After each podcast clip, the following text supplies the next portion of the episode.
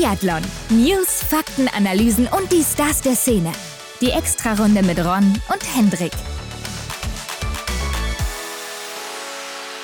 Herzlich willkommen zu einer neuen Extra-Runde. Hendrik, wir sind zurück mit einem neuen Gast in einer neuen Woche. Yo, Felix Bitterling ist bei uns zu Gast. Yes, der DSV-Sportdirektor zum zweiten Mal bei uns, aber diesmal nach seinem ersten Jahr in seinem neuen Amt als eben DSV-Sportdirektor. Ja, in Podcast Folge 148, da haben wir ja schon mal mit ihm gesprochen. Da haben wir erfahren, wie er denn als Renndirektor bei der IBU unterwegs war, was er da für Aufgaben hatte und dann natürlich, wie er zu diesem neuen Job beim DSV gekommen ist. Genau, und wir blicken jetzt auf sein erstes Jahr eben mal zurück, ne? Und wie versprochen in den letzten Wochen schon, reden wir auch über dieses DSV-Kadersystem, was ja vielleicht ein bisschen komplizierter ist für den einen oder anderen. Mhm. Auch für uns natürlich. da sagst du was. Aber wer, wenn nicht Felix, könnte uns hier besser den Einblick gewähren. Ne? Also er hat uns das wirklich gut erklärt. Seid da gespannt. Und er hat uns ja auch erzählt, dass er auch einen gewissen Einfluss hat, wer dann in welchem Kader unterwegs ist. Ja, als äh, Chef des ganzen Ladens ist das vielleicht auch relativ verständlich, aber ja. ja. gleich dazu eben mehr. Aber was war denn da eigentlich los mit diesen offenen Startplätzen im Weltcup und auch im IBU Cup? Wir erinnern uns, als die deutsche Mannschaft da nicht so zahlreich zum Beispiel nach Osabli gereist ist oder eben nach Kenmore im IBU Cup oder dann eben auch beim Weltcup-Finale, wo noch zwei Plätze frei waren bei den Damen nachdem Sophia Schneider dann noch ausgefallen ist. Und natürlich die Nachricht des letzten Tages beim letzten Rennen der Saison, Hendrik. Ich denke, du wirst dich direkt daran erinnern. Ja. Marc Kirchner gibt bekannt, dass er sein Amt niederlegen wird. Aber wieso gab es denn jetzt wirklich diesen Umbruch im Trainerteam? Wir haben zwar diese drei, vier Minütchen da im Fernsehen gehört, ne, wo es hauptsächlich darum ging, ja, dass er privat mehr Zeit haben will, auch für seine Enkel und so weiter. Aber war das wirklich der Grund oder war dann vielleicht auch dieser Umbruchgedanke dann auch der Hauptgrund, ja, und mit Blick in die Zukunft ähm, haben wir uns auch gefragt, sollte nicht Selina Grotjan vielleicht einen sicheren Startplatz im Weltcup bekommen? Ja, denn man kennt es ja von einigen anderen Nationen, die da auch die Jüngeren so ein paar Jahre mal mitgeschliffen haben und die haben sich hm. dann irgendwann doch sehr gut entwickelt.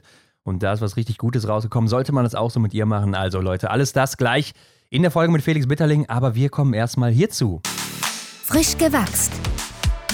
Die News der Woche, die sind aus meiner Sicht so ein bisschen, ja, wie soll ich sagen, erschreckend, mit negativen Schlagzeilen geprägt. Stimmt, ne? Also wenn man mal so durchgeht, obwohl die erste Nachricht, Hendrik, wenn wir da noch mal reingehen, endet sie doch sehr positiv. Ah ja, das stimmt. Wir reden von der Bärenbegegnung Erika Janka, Jenke, wie, wie spricht man sie aus? Ja, wenn ich jetzt Finne wäre, könnte ich es dir sagen, aber irgendwie so auf jeden Fall. Die wurde nämlich beim Laufen in ihrer finnischen Heimat von zwei Braunbären gestört, beziehungsweise mhm. hat sie da irgendwie gesehen, erst den einen und dann irgendwie noch einen anderen oder so, der sie dann wohl auch nicht in Ruhe gelassen hat und sich aggressiv genähert hat. Und sie hat sich dann direkt auf den Boden gelegt und totgestellt, was man eben mhm. so machen sollte bei Bären oder vor allen Dingen bei dieser Art anscheinend. Also meine Tierkenntnisse sind jetzt auch nicht so groß, Henrik, dass ich sagen kann, was du bei jedem Bären da machen musst. Aber sie sagt dann selber, ich habe ihn an meinen Knöcheln und Füßen gespürt und sie dachte, das sei das Ende. Ne? Also das kann man sich, glaube ich, ganz gut vorstellen. Ja, absolut. Also erstmal sehr, sehr gut, dass sie wusste, wie sie sich dazu verhalten hat. Ne? Und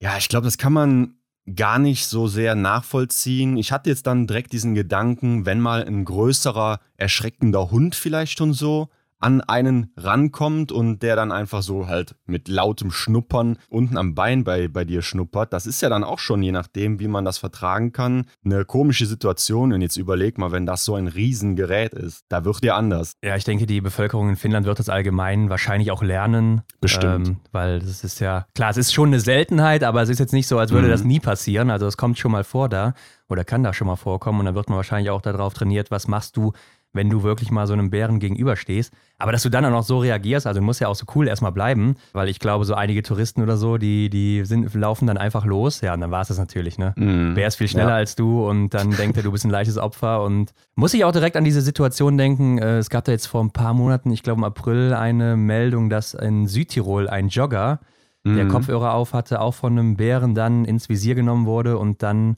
ja, ging das Ganze nicht so gut für ihn aus. Also der hat es nicht überlebt. Ja. Da muss ich direkt dran denken, weil sie hatte wohl auch Kopfhörer an, aber hat es dann eben mitbekommen und ja, wie gesagt, sich richtig verhalten. Aber Hut ab und äh, zum Glück ist da am Ende dann auch nichts passiert. Und da gab es ja auch noch diese Meldung von diesem Tierfilmer, ne? Andreas Kieling, der da ah, ja, ja. Ähm, vom Bären wohl aber dann auch angegriffen wurde und der ist da auch äh, wahrscheinlich ja noch glücklicherweise irgendwie von weggekommen. Ich habe diese Meldung gar nicht so sehr verfolgt, aber es war mir dann hier und wieder doch dann ein Begriff, dass da was passiert ist. Ja, das hatte ich auch mal so mitbekommen am Rande. Ähm, ich habe auch auf TikTok, äh, das ist ja so, wenn du einmal so ein Video vorgeschlagen bekommst, du guckst dir das an, dann kommen ja noch 70 mhm. andere davon hinterher. Ja. Und äh, da kommen häufig so Videos, wo dann Bären auf einmal auf Leute losgehen oder so. Mhm. Also man sieht nie, was da passiert oder so, aber man sieht halt, wie die verfolgt werden oder sonst was. Oder wo auch Leute sich dann verhalten. Du sollst ja dann auch langsam zurückgehen oder sehr laut sein und so, damit der vielleicht abtaut und äh, Angst bekommt und nicht denkt, du bist irgendwie leichte Beute. Wenn mhm. du einfach wegläufst, dann hast du halt keine Chance, aber ja, verrückt. Na gut, lass uns zur nächsten Meldung gehen und schließen das damit ab, Hendrik. Da springen wir nach Norwegen, denn hier ist es auch glimpflich ausgegangen. Ähm, Johannes Tingesbö hatte einen Unfall und das zu Hause auf seinem Laufband. Ja, wie letzte Woche schon berichtet, er ist nicht mit dem norwegischen Männerteam auf Malle unterwegs und mhm. dreht da seine Runden am Rad, sondern er ist zu Hause, wartet auf die Geburt seines zweiten Kindes und er hat ja dieses riesige Laufband was ja unter anderem auch Sebastian Samuelsson hat, wo die dann eben ihre Skirollereinheiten im Keller machen können oder wo auch immer sie das eben stehen haben. Auf jeden Fall zu Hause. Und er ist wohl bei so einer Session nach einem Fehler auf diesem Laufband hingeflogen. Und das Band hat ihn dann natürlich einfach äh, nach hinten geschleudert gegen die Wand, die dahinter ist. Und er ist dann aber wohl ganz gut weggekommen mit einem Kratzer nur am Ellbogen und es ging dann auch direkt weiter für ihn. Und er hat auch am Ende drüber lachen können, aber das hätte natürlich auch anders ausgehen können. Ja, normalerweise ist das Ganze ja auch dann so sicherheitstechnisch ausgerüstet, dass man da eine Kordel am Bauch hat oder so, die dann eben wenn man halt das, die Distanz nicht halten kann, diesen, diesen Punkt, den man da gerade läuft, dass dann einfach da ein Stecker gezogen wird und das ganze Ding dann direkt stehen bleibt. Das ist jetzt bei ihm dann scheinbar irgendwie fehlgeschlagen, ne? habe ich gelesen. Ja, nicht fehlgeschlagen, er hatte das zu weit hinten platziert oder so. Und jetzt hat er es wohl geändert, ja. dass das jetzt direkt abreißt, sobald er mhm. da nochmal hinfliegen sollte und das Band geht dann eben auf aus. Ja, und dann kann das nicht nochmal passieren. Aber ich hatte es auch mal mitbekommen im Fitnessstudio, dass dann da einer, äh, also du kennst das ja auch, ne, wenn da mhm. so Verrückte sind, die auf dem Laufband meinen, äh, sie müssten da voll sprinten. Ja, und dann geht mal so ein Tritt daneben auf einmal, nicht aufs Laufband, sondern da auf den Rand, wo sich nichts bewegt. Ja. Und dann machst du natürlich direkt einen Abflug. Ja, und ich glaube, da tut man sich schon ordentlich weh, ne? Man will es ja nicht zeigen, wenn das Fitnessstudio voll ist, aber ich kann dir sagen, das sah nicht so gut aus. Ja, da beißt man dann alle Zähne zusammen, ne? Ja. Weiter geht's dann nach Italien. Lisa Vitozzi, die berichtet von ihren Tiefschlägen in den letzten Jahren, die letzten drei Saisons, die liefen ja nicht so wirklich gut bei ihr. Also da war sie weit von ihrem Potenzial entfernt und sie hatte in dieser Zeit wohl auch mit Panikattacken zu kämpfen. Hat sie jetzt veröffentlicht und sie hatte dann auch geschrieben, wenn ich nur daran denke, bekomme ich Gänsehaut. Sie waren wie ein Schlag auf die Brust, als ob man zu angespannt ist und vergisst zu atmen. Ja, ich kann verstehen, dass sie da erstmal mit zurückgehalten hat, ne? dass sie jetzt erst mit etwas Zeit darüber spricht. Meinst du, das ist dann auch so ein Faktor, der dann einfach so am Schießstand vielleicht das Problem war auch? Ja, ich gehe ja immer noch davon aus, dass es hauptsächlich ein mentales Problem war, weil es ja auch in den Staffeln immer sehr gut funktioniert hat. Da ne? haben wir ja schon oft drüber diskutiert. Und in den Einzelrennen dann eigentlich diese Aussetzer beim Liegendanschlag dabei waren. Und sie hat dann wohl bei Olympia gedacht, tiefer kann sie jetzt nicht mehr sinken, nachdem sie da ihre schlechten Ergebnisse abgeliefert hat. Und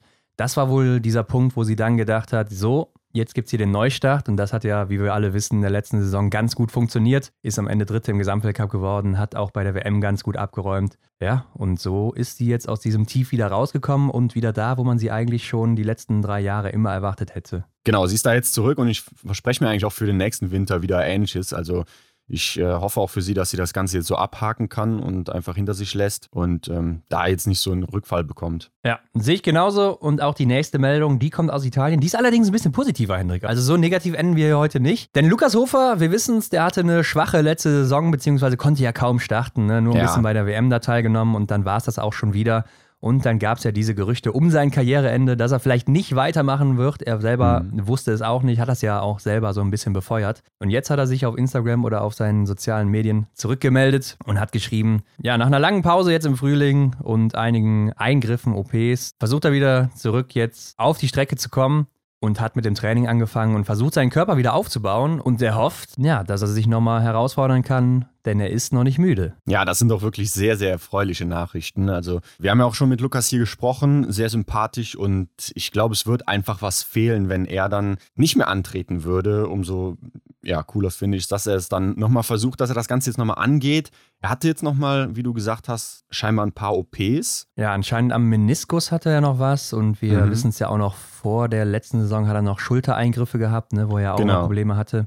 Ja, hoffen wir mal, dass das jetzt alles durch ist bei ihm und äh, er endlich mal wieder richtig trainieren kann und sich richtig aufbauen kann für den nächsten Winter, denn wenn er auch wirklich fit ist, hat er natürlich auch ein Potenzial, um ja in die Top 5 im Gesamtweltcup zu laufen. Ne? Ja, absolut. Das ist durchaus drin bei ihm. Trainiert aber erstmal individuell weiter. Ich denke auch, er wird jetzt erstmal gucken, so, ja, funktioniert das alles? Also macht der Körper auch noch mit? Oder sendet er mir schon wieder Signale, dass ich hier nicht mehr antreten sollte oder wie auch immer? Deshalb würde ich vielleicht erstmal abwarten, wie es da weitergeht. Aber im Moment sieht es ja so aus, als bleibt er uns noch ein bisschen erhalten. Klar, das Ganze muss man jetzt erstmal anders angehen, als das Team überhaupt dann unterwegs ist. Ne? Und ich denke, er ist da erfahren genug und hat auch die Expertise an der Hand da, dass man da einfach äh, die, die richtigen Wege findet, dass er dann vielleicht auch in ein paar Monaten dann mit der Mannschaft wieder unterwegs sein kann. Wer weiß. Wir lassen uns mal überraschen. Genau, und damit gehen wir doch jetzt ins Interview mit Felix Bitterling. Leute, nach dem Interview gibt es wie immer natürlich die Frage der Woche noch. Oh ja. Seid gespannt, was es geworden ist. Und jetzt viel Spaß mit dem Interview. Ab jetzt. Auf die Runde. Heute bei uns zu Gast Felix Bitterling. Willkommen zurück. Freuen uns, dass du hier bist. Hallo. Ja, danke für die Einladung. Freue mich hier zu sein. Ja, Felix, du bist zum zweiten Mal bei uns. Ne? Beim ersten Mal, da hast du uns ja noch erzählt, der April, der ist extrem wichtig bei dir oder gerade bei euch im DSV und der ist ja jetzt schon wieder vorbei. Erzähl uns doch mal, warum ist der denn eigentlich so wichtig? Ja, ich glaube, April ist generell ein ganz wichtiger Monat äh, für alle. Jetzt nicht nur für den DSV, wird auch in Schweden, Norwegen und sonst wo nicht anders sein, weil im Prinzip äh, im April alle, sage ich jetzt mal, Vorbereitungen, was äh, Trainingslager, was äh, das ganze ganze Saison-Setup, wenn es Änderungen gibt beim Personal. In dem Fall hat man jetzt bei den, bei den Männern halt ja eine Änderung äh, in, in, dem Trainerteam. Äh, all das muss halt irgendwo organisiert werden, aufgesetzt werden. Ähm, wir haben unsere Trainerklausur, wie das so schön heißt, im DSV im April, wo, wo eigentlich die wichtigen Entscheidungen getroffen oder zumindest vorbereitet werden, die dann zu Teilen noch von, von der Sportführung oder vom Vorstand abgesegnet werden müssen. Aber all das sind, sind so die Tätigkeiten, Tätigkeiten, die wir halt, äh, sage ich jetzt mal, erledigen müssen, bevor die Sportler dann Anfang Mai wieder zurückkommen und in einem hoffentlich funktionierenden System anfangen können, zu, wieder zu starten für die nächste Saison. Aber gerade bei dir ist ja auch der Mai dann nochmal stressig, oder? Hast du uns verraten? Ja, also ich sage jetzt mal, das sind Sachen, die gemacht werden. Äh, klar sind es auch irgendwo interessante Sachen. Grundsätzlich jetzt in, mein, in meinem persönlichen Ranking steht der April jetzt nicht wahnsinnig weit oben, weil du kommst einfach aus der Saison, du gehst genauso wie alle anderen irgendwann schon ein bisschen auf der Felge und dann äh, fährst du begeistert in, die nächsten, äh, in den nächsten Block von Tätigkeiten rein. Also es ist einfach ein harter Monat, weil, weil du irgendwann dann auch durch bist. Aber klar, der Mai Jetzt in dem Fall ist, ist auch nochmal wichtig, ich sage jetzt mal, die Athleten fangen eigentlich alle Anfang Mai an zu trainieren, aber die, die einzelnen Lehrgangsgruppen sind ein bisschen, äh, sage ich jetzt mal, ähm, hintereinander weg. Also die fangen nicht alle gleichzeitig an, von daher ist das ein oder andere am, am Setup da durchaus im Mai auch noch rumzuwerkeln. Und ähm, jetzt in dem Fall hat man ja einen, einen besonderen Start bei der LG1A, weil wir bei unserem sehr wichtigen Partner Adidas waren, äh, wirklich da in deren Homebase, da in Herz Herzogenaurach in diesem Homeground. Äh, tolle Geschichte, super ja, super Location für, für solche Trainings. Bisschen anders sicherlich, war jetzt keine traditionelle Biathlon-Anlage, aber war, war ein besonderes Camp und, und auch da mit äh, Special Olympics und diesen ganzen gemeinsamen Aktionen, glaube ich, eine, ja, eine tolle und lehrreiche Geschichte für unsere ganze Truppe. Und jetzt Ende Mai, dann ist das Gröbste wahrscheinlich so vom Tisch. Kehrt dann auch bei dir jetzt mal was Ruhe ein? Ja, muss einkehren, weil irgendwann äh, ja, hast du halt auch nur einen Motor. Äh, ja. Und wenn der dann mal streikt, dann ist nicht so. Also Ende Mai sage ich jetzt mal, ist eigentlich dann so Ende Mai, äh, Anfang Juni ist dann eigentlich auch so die Zeit, wo, betrifft ja jetzt nicht nur mich, aber wo eigentlich alle, die irgendwo im Hintergrund mit den Vorbereitungen beschäftigt sind, sich dann auch mal rausnehmen. Und dann geht's für dich in den Urlaub? Ja, hoffentlich. Schauen wir mal. okay, okay. Na gut, aber vorher hast du ja noch wichtige Termine, zum Beispiel diesen hier bei uns, ganz klar. ja, absolut. Felix, in der ersten Folge mit dir, da haben wir ja noch über deinen Werdegang bei der IBU gesprochen und da stand gerade so jetzt das erste Jahr als DSV-Sportdirektor für dich an.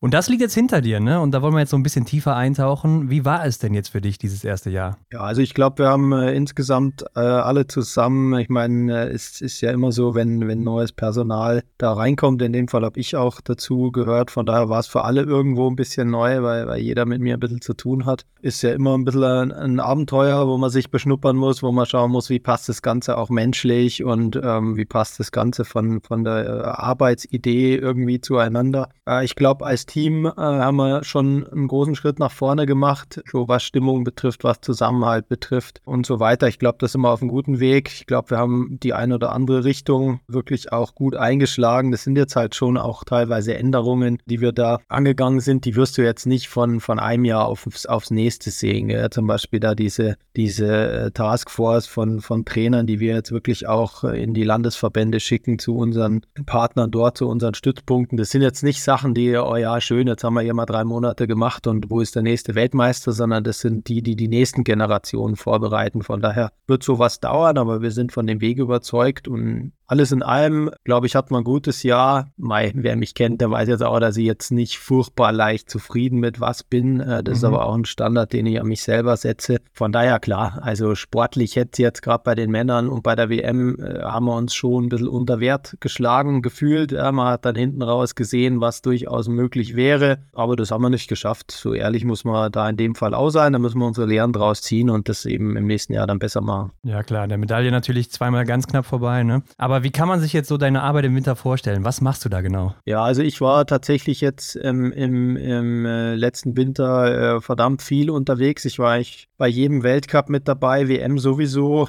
Das sind, äh, also ich sage jetzt mal, wenn wir bei den Events sind, dann sage ich jetzt mal, hat jeder neben seinem normalen Job halt auch noch irgendwelche Jobs und, und vielleicht sogar kleine Arbeiten, äh, die jetzt nicht unbedingt in seiner Tätigkeitsbeschreibung drinstehen, aber die halt gemacht werden müssen in so einem Team. Da bin ich jetzt keine Ausnahme. Da ist mir auch wichtig, dass, äh, ja, dass die Leute mich da als Team sehen und nicht, oha, da kommt der große, große Meister und den müssen wir jetzt alles hinterher tragen. Also da ne, da gehe ich genauso ins Wettkampfoffice und melde irgendwas oder hole irgendwelche Startnummern ab und bringe die den Jungs oder Mädels oder äh, habe eine Position auf der Strecke wie, wie wie jeder andere Trainer auch. Also das unterscheidet sich jetzt, glaube ich, nicht wahnsinnig äh, darin, welche Position jemand im Team hat, sondern einfach, wir verteilen da Aufgaben, wie sie sind. Ja, nichtsdestotrotz haben wir natürlich nicht nur die Weltcup-Mannschaft, war jetzt auch eine besondere Saison mit der Heim-WM und so weiter bei uns, sondern auch noch äh, zumindest noch zwei weitere komplette Teams im internationalen Zirkus unterwegs mit dem Junior Cup-Team, äh, JWM und so weiter und, und IBU Cup-Team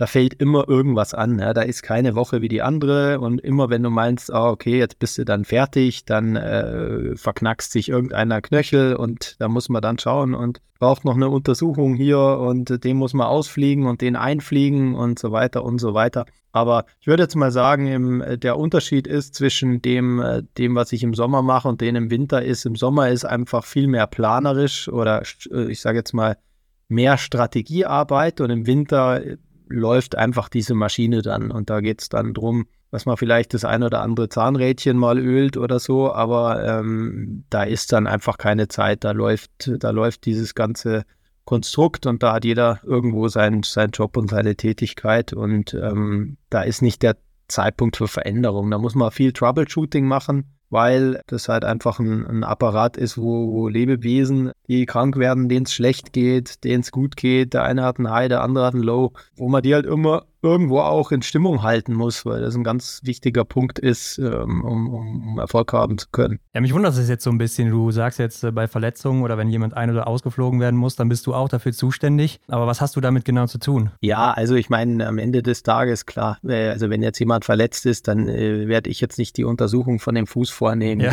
So ist es, glaube ich, besser nicht, so. Ja. Da, dafür haben wir unsere Ärzte. Es ist in der Tat besser so.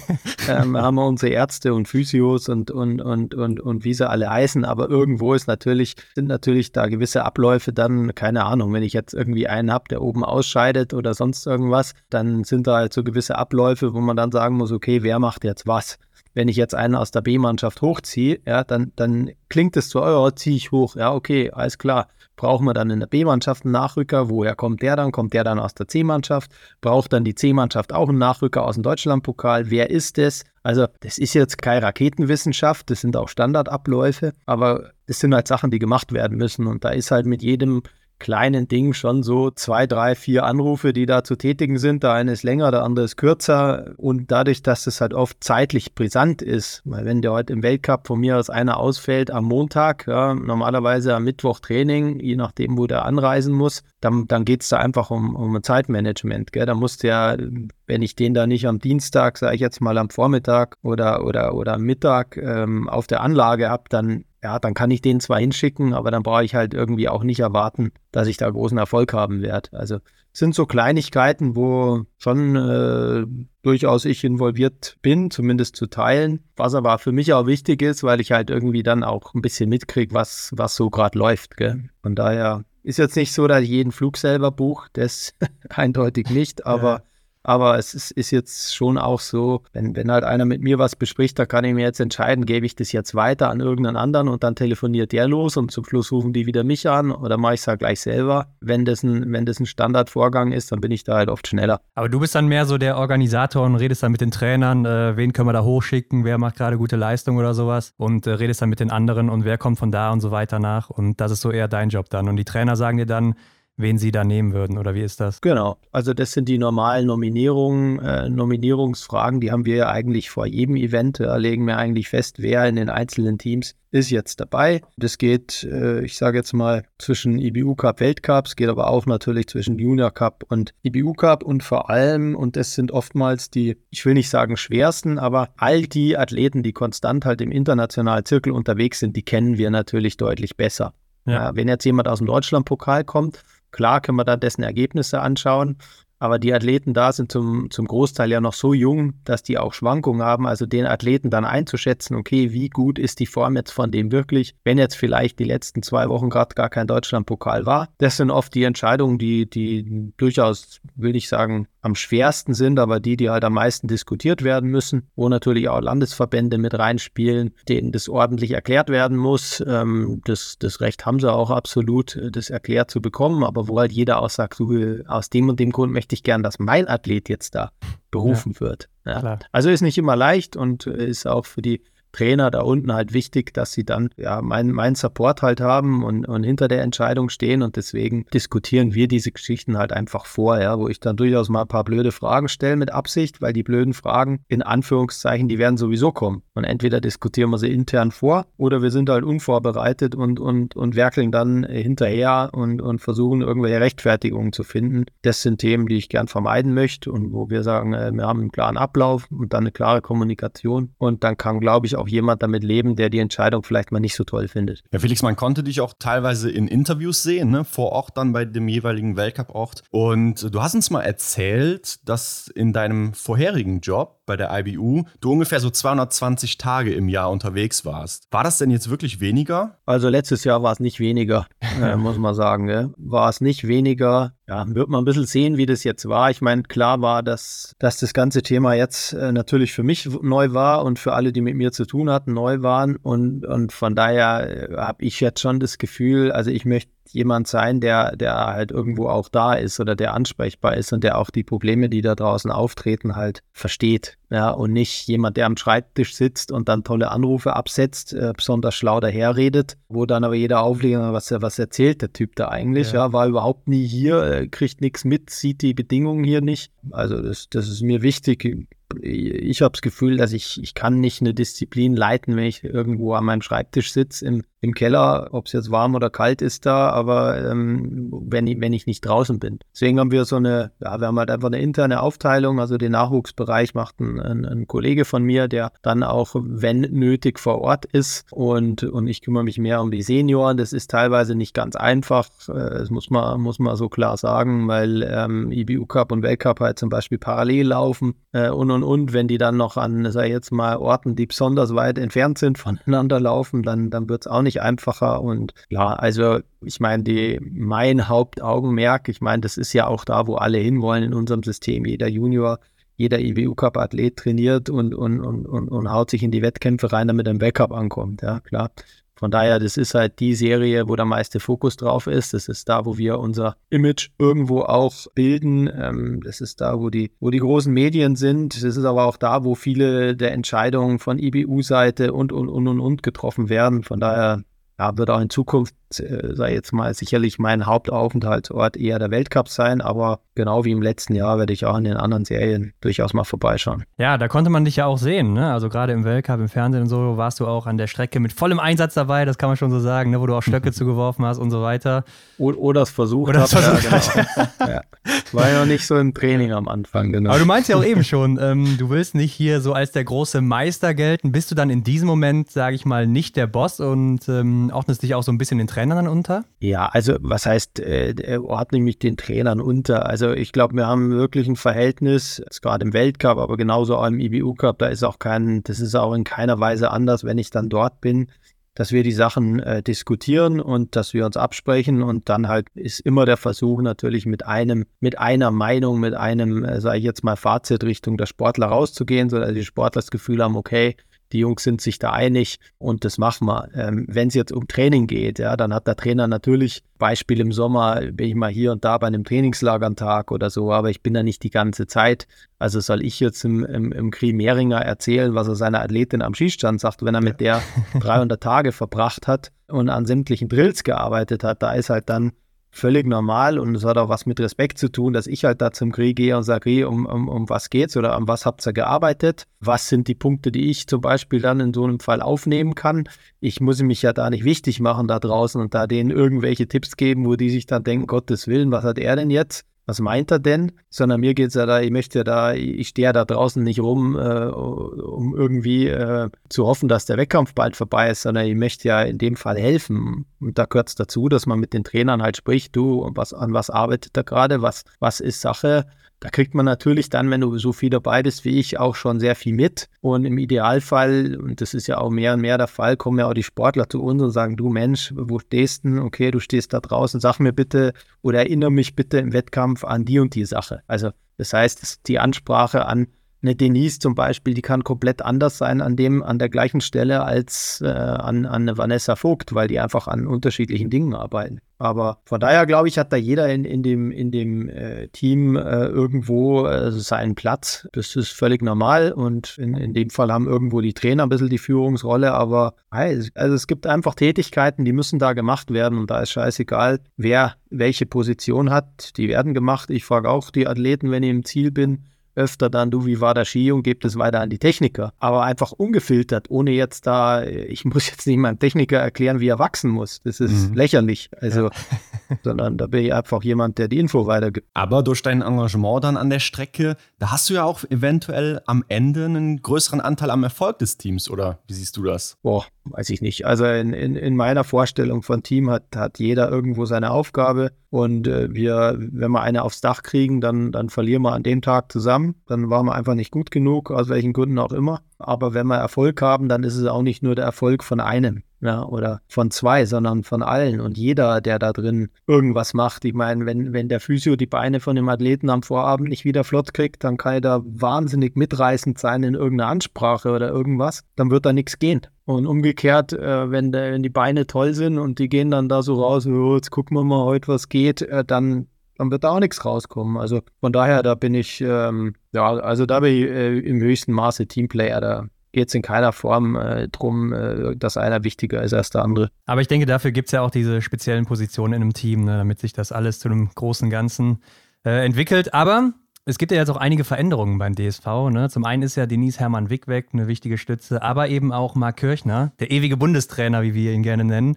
Ähm, und das ist ja schon eine wirkliche Zeitenwende jetzt im deutschen Biathlon, äh, so lange wie Marc jetzt dabei war. Was war denn jetzt so dieser Auslöser für den Umbruch? Ja, also ich glaube, ich habe das ja, äh, du hast ja vorhin ein paar Fernsehinterviews da angesprochen. Wir haben das ja auch am Ende der Saison, glaube ich, äh, ganz gut rübergebracht auch. Also es geht da, glaube ich, auch nicht drum, immer irgendwelche Wahnsinnsschnitte besonders hart oder sonst irgendwas durchzuziehen, sondern es geht einfach darum zu fragen, kann derjenige oder diejenige, die gerade diese Position inne hat, kann die äh, noch einen Unterschied machen an der Position und kann die, äh, kann die die Athleten erreichen, fühlen die Athleten sich erreicht oder, äh, und es hat auch gar nichts mit dem Können dieser Person zu tun. Ich glaube, ich habe in dem einen Interview da äh, am Ende der Saison gesagt, äh, ich meine, Ottmar Hitzfeld oder, äh, oder Newp Heinkes, das sind sensationell gute Trainer. Wie oft ist der entlassen worden, der Heinkes bei Bayern München? Ja. Ja, das, das, das, hat einfach was damit zu tun, dass, glaube ich, für alles und gerade in, in so einer Konstellation mit, mit Athleten, die da jeden Tag irgendwie zusammen sind, dann nutzt sich sowas halt irgendwann auch mal ab. Ja, wo dann, wo der Trainer sich denkt, boah, jetzt zeige ich es dem Kollegen zum zehnten Mal, ja, und er kriegt es wieder nicht auf die Kette. Und das über Jahre. Und genauso von dem Athleten, boah, jetzt erzählt er mir schon wieder die gleiche Grütze. Also, wo, wo dann aber vielleicht ein anderer Trainer, der genau den gleichen Punkt anspricht, aber eine andere Ansprache hat, durchkommt bei dem Athleten und damit dann, sei jetzt mal, sich eine positive Änderung einstellt. Das, glaube ich, ist, ist, ist ein ganz wichtiger Faktor und das zeigt ja auch, dass wir den Mark nach wie vor bei uns im System haben. Der Mark wird eine aus meiner Sicht nicht minder wichtige Position jetzt bei uns bekleiden, nämlich als übergreifender Nachwuchstrainer in Deutschland für Methodik. Ja, das heißt, er wird zu den Stützpunkten hinfahren, sich mit den Landestrainern dort halt hinsetzen und sagen, jetzt mal ganz vereinfacht gesagt, Leute, was macht ihr hier eigentlich? Ja? Wie trainiert ihr? Mit welcher Gruppe trainiert er was, welche, mit welchen Athleten, in welcher Alterskategorie trainiert er was und warum macht er das. Und dort aber auch Input gibt dann und vielleicht auch Sparingspartner für diesen Trainer ist, weil also der Trainerjob, gerade je weiter du runterkommst, ist halt schon brutal. Gell? Also ja. das sind Leute, die machen das teilweise in ihr, an ihrem Feierabend, wenn, wenn du ganz weiter runtergehst zu den Kindern. Für die ist es nicht so leicht, am Ball zu bleiben. Ah, was ist denn trainingswissenschaftlich jetzt gerade der neueste Schrei? Wir wissen das zum großen Teil, weil wir halt da auch unsere Trainingswissenschaftler haben, die uns da Input geben. Aber eins unserer Probleme war immer, wie kriegen wir das Ding dann rüber, übermittelt an die Basis? Ja, weil wir hatten diese Leute einfach nicht sondern da hat man sich mal getroffen und dann, ja, ja klar, und da hat es mal ein gutes Gespräch und da ist der losgefahren und der war 200 Tage oder 220 Tage im Jahr unterwegs. Der, der ist ja dann nicht freiwillig an seinem Wochenende dann noch eine Deutschlandtour gefahren. Habt da alle verstanden, an was wir jetzt arbeiten müssen? Und deswegen haben wir wirklich diese Stadt irgendwie da jetzt für die Lehrgangsgruppen da, die Trainerteams noch weiter aufzupumpen, haben wir wirklich gesagt, hey, diese Trainer-Taskforce, das kann wirklich ein Gamechanger für uns sein. Lass uns das weitergehen. Und da haben wir jetzt, glaube ich, drei Trainer, die jeder in ihrem Bereich super sind. Ähm, wir haben einen, Schießtrainer, der sich wirklich um dieses Thema kümmert im Nachwuchs. Wir haben einen Lauftrainer, der sich darum kümmert und jetzt einen Markt für Methodik. Das heißt, wir haben diese Verantwortung wirklich auf mehrere Schultern verteilt. Dadurch ist aber halt auch einfach mehr Betrieb in diesen Stützpunkten, weil er nicht, okay, jetzt war der wieder da vom DSV, super, jetzt haben wir wieder sechs Monate Ruhe, der kommt jetzt nämlich nimmer, Nee, kann sein, dass in zwei Wochen der nächste auf der Matte steht zum Thema Schießen. Und das für uns einfach ganz wichtig. Also was jetzt die A-Mannschaft betrifft, ich glaube, das war ja der Einstieg in die Frage. Ja, für uns äh, oder für mich äh, hat mir eigentlich auch jeder bestätigt von, von unseren ehemaligen Athleten, die immer mit dabei sind, bis hin zu, zu Trainern, äh, die, die das beobachten. Für uns war halt einfach klar, dass wir in diesem läuferischen Bereich was machen müssen. Und ähm, da war ich weitaus genug draußen letztes Jahr, um zu sehen, dass halt dann ja, wenn wir halt dann irgendwie ein Training haben, egal ob es in der Wettkampfsaison ist, und dann sehe ich halt den norwegischen Lauftrainer oder den französischen Lauftrainer bei Wind und Wetter an einem Anstieg stehen und der coacht und coacht oder liegt irgendwo im Unterholz und filmt die Athleten, ja. weil, sie, weil er nicht möchte, dass, weil er eine Aufnahme machen möchte von denen, wenn die sich vermeintlich unbeobachtet fühlen, irgendwo im Wald, wie die dann daherkommen. Ja, und, und, und, und, und wir haben da im Prinzip so, ja gut, läuferisch ist okay oder, also das war halt das war klar und, und liegt einfach auf der Hand, dass wir da was machen mussten. Der Phipps, der Jens Filbrich, hat ja auch in der B-Mannschaft da wirklich schon sehr, sehr gut gearbeitet im letzten Jahr, hat dort ja auch ähm, wirklich super Feedback bekommen und hat auch von den Athleten, wenn er mal unterwegs war oder an einem Stützpunkt war, wo dann Athleten von der A-Mannschaft waren, wirklich super Feedback bekommen von denen. Und von daher war für mich da recht klar, dass wir das so angehen sollten. Und ich glaube, der Urosch ist einfach, den mögen die Jungs sehr, sehr gerne.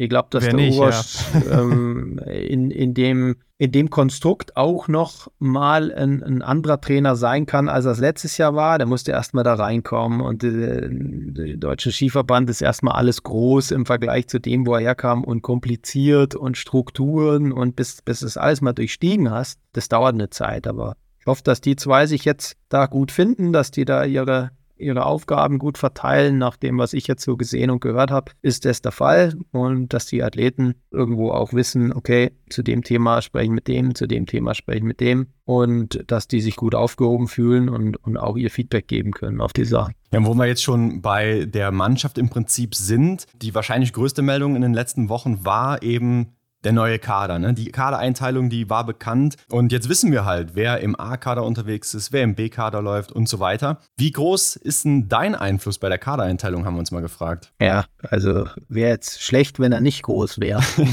also grundsätzlich, das haben wir dieses Jahr auch ein bisschen anders gemacht. Also wir haben uns einfach vor der Trainerklausur in den einzelnen Gruppen, mir war wichtig, dass alle Trainer da am Tisch sitzen, die in dem gleichen Geschlecht quasi arbeiten. Ja, dass man dass einfach der Trainer, egal ob das jetzt der Trainer von den Junioren ist, dass der einfach die Argumente hört, warum geht jemand zum Beispiel oder warum wird, soll jemand in den A-Kader berufen werden. Das hat auch wirklich gut geklappt und die Diskussionen, die wir da hatten, die waren einfach zielführend. Da kann man dann auch so Zweifel austauschen und boah, und meinst du und ist die schon so weit oder das glaube ich ist gut gelaufen und ich meine, klar, da müsst ihr mich schon sehr selber hinterfragen, wenn ich dann sage, Leute, bin jetzt überhaupt nicht damit einverstanden. Denkt mal darüber nach. Morgen, keine Ahnung, hätte ich gern euren neuen Vorschlag und ja. dann passiert nichts. Ja, dann äh, habe ich entweder die falschen Leute oder ich bin der falsche Mann am falschen Platz. Also von daher habe ich natürlich einen Einfluss. Es ist aber, und das ist halt auch ein bisschen der Grund, warum das immer vermeintlich ewig dauert, bis diese Listen dann mal offiziell sind, dass, äh, dass halt der Deutsche Skiverband ein Gesamtverband ist, wo,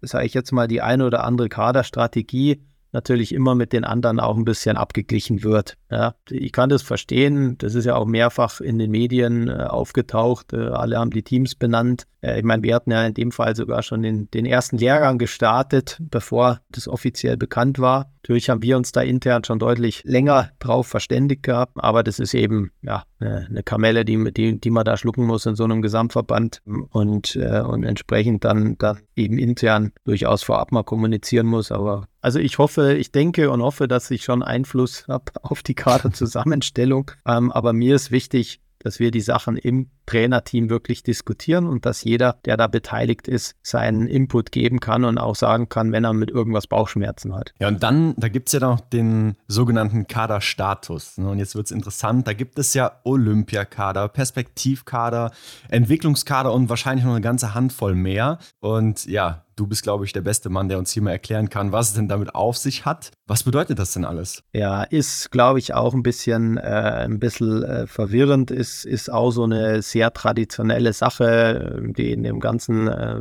ja, föderalen deutschen Sportsystem irgendwo ihren Ursprung hat, wo aber, habe ich auch in den Medien gesehen, das eine oder andere Missverständnis dann auch aufgetaucht ist. Es gibt ja immer diesen, diesen Status, der quasi äh, bei dem jeweiligen Athleten steht, zum Beispiel Olympiakader oder, oder PK, Perspektivkader äh, oder eben NK1 ähm, und NK2 ist Nachwuchskader in den verschiedenen Altersklassen. Das ist im Prinzip eigentlich der Status, den sich ein Athlet durch seine Ergebnisse in der Vorsaison erkämpft.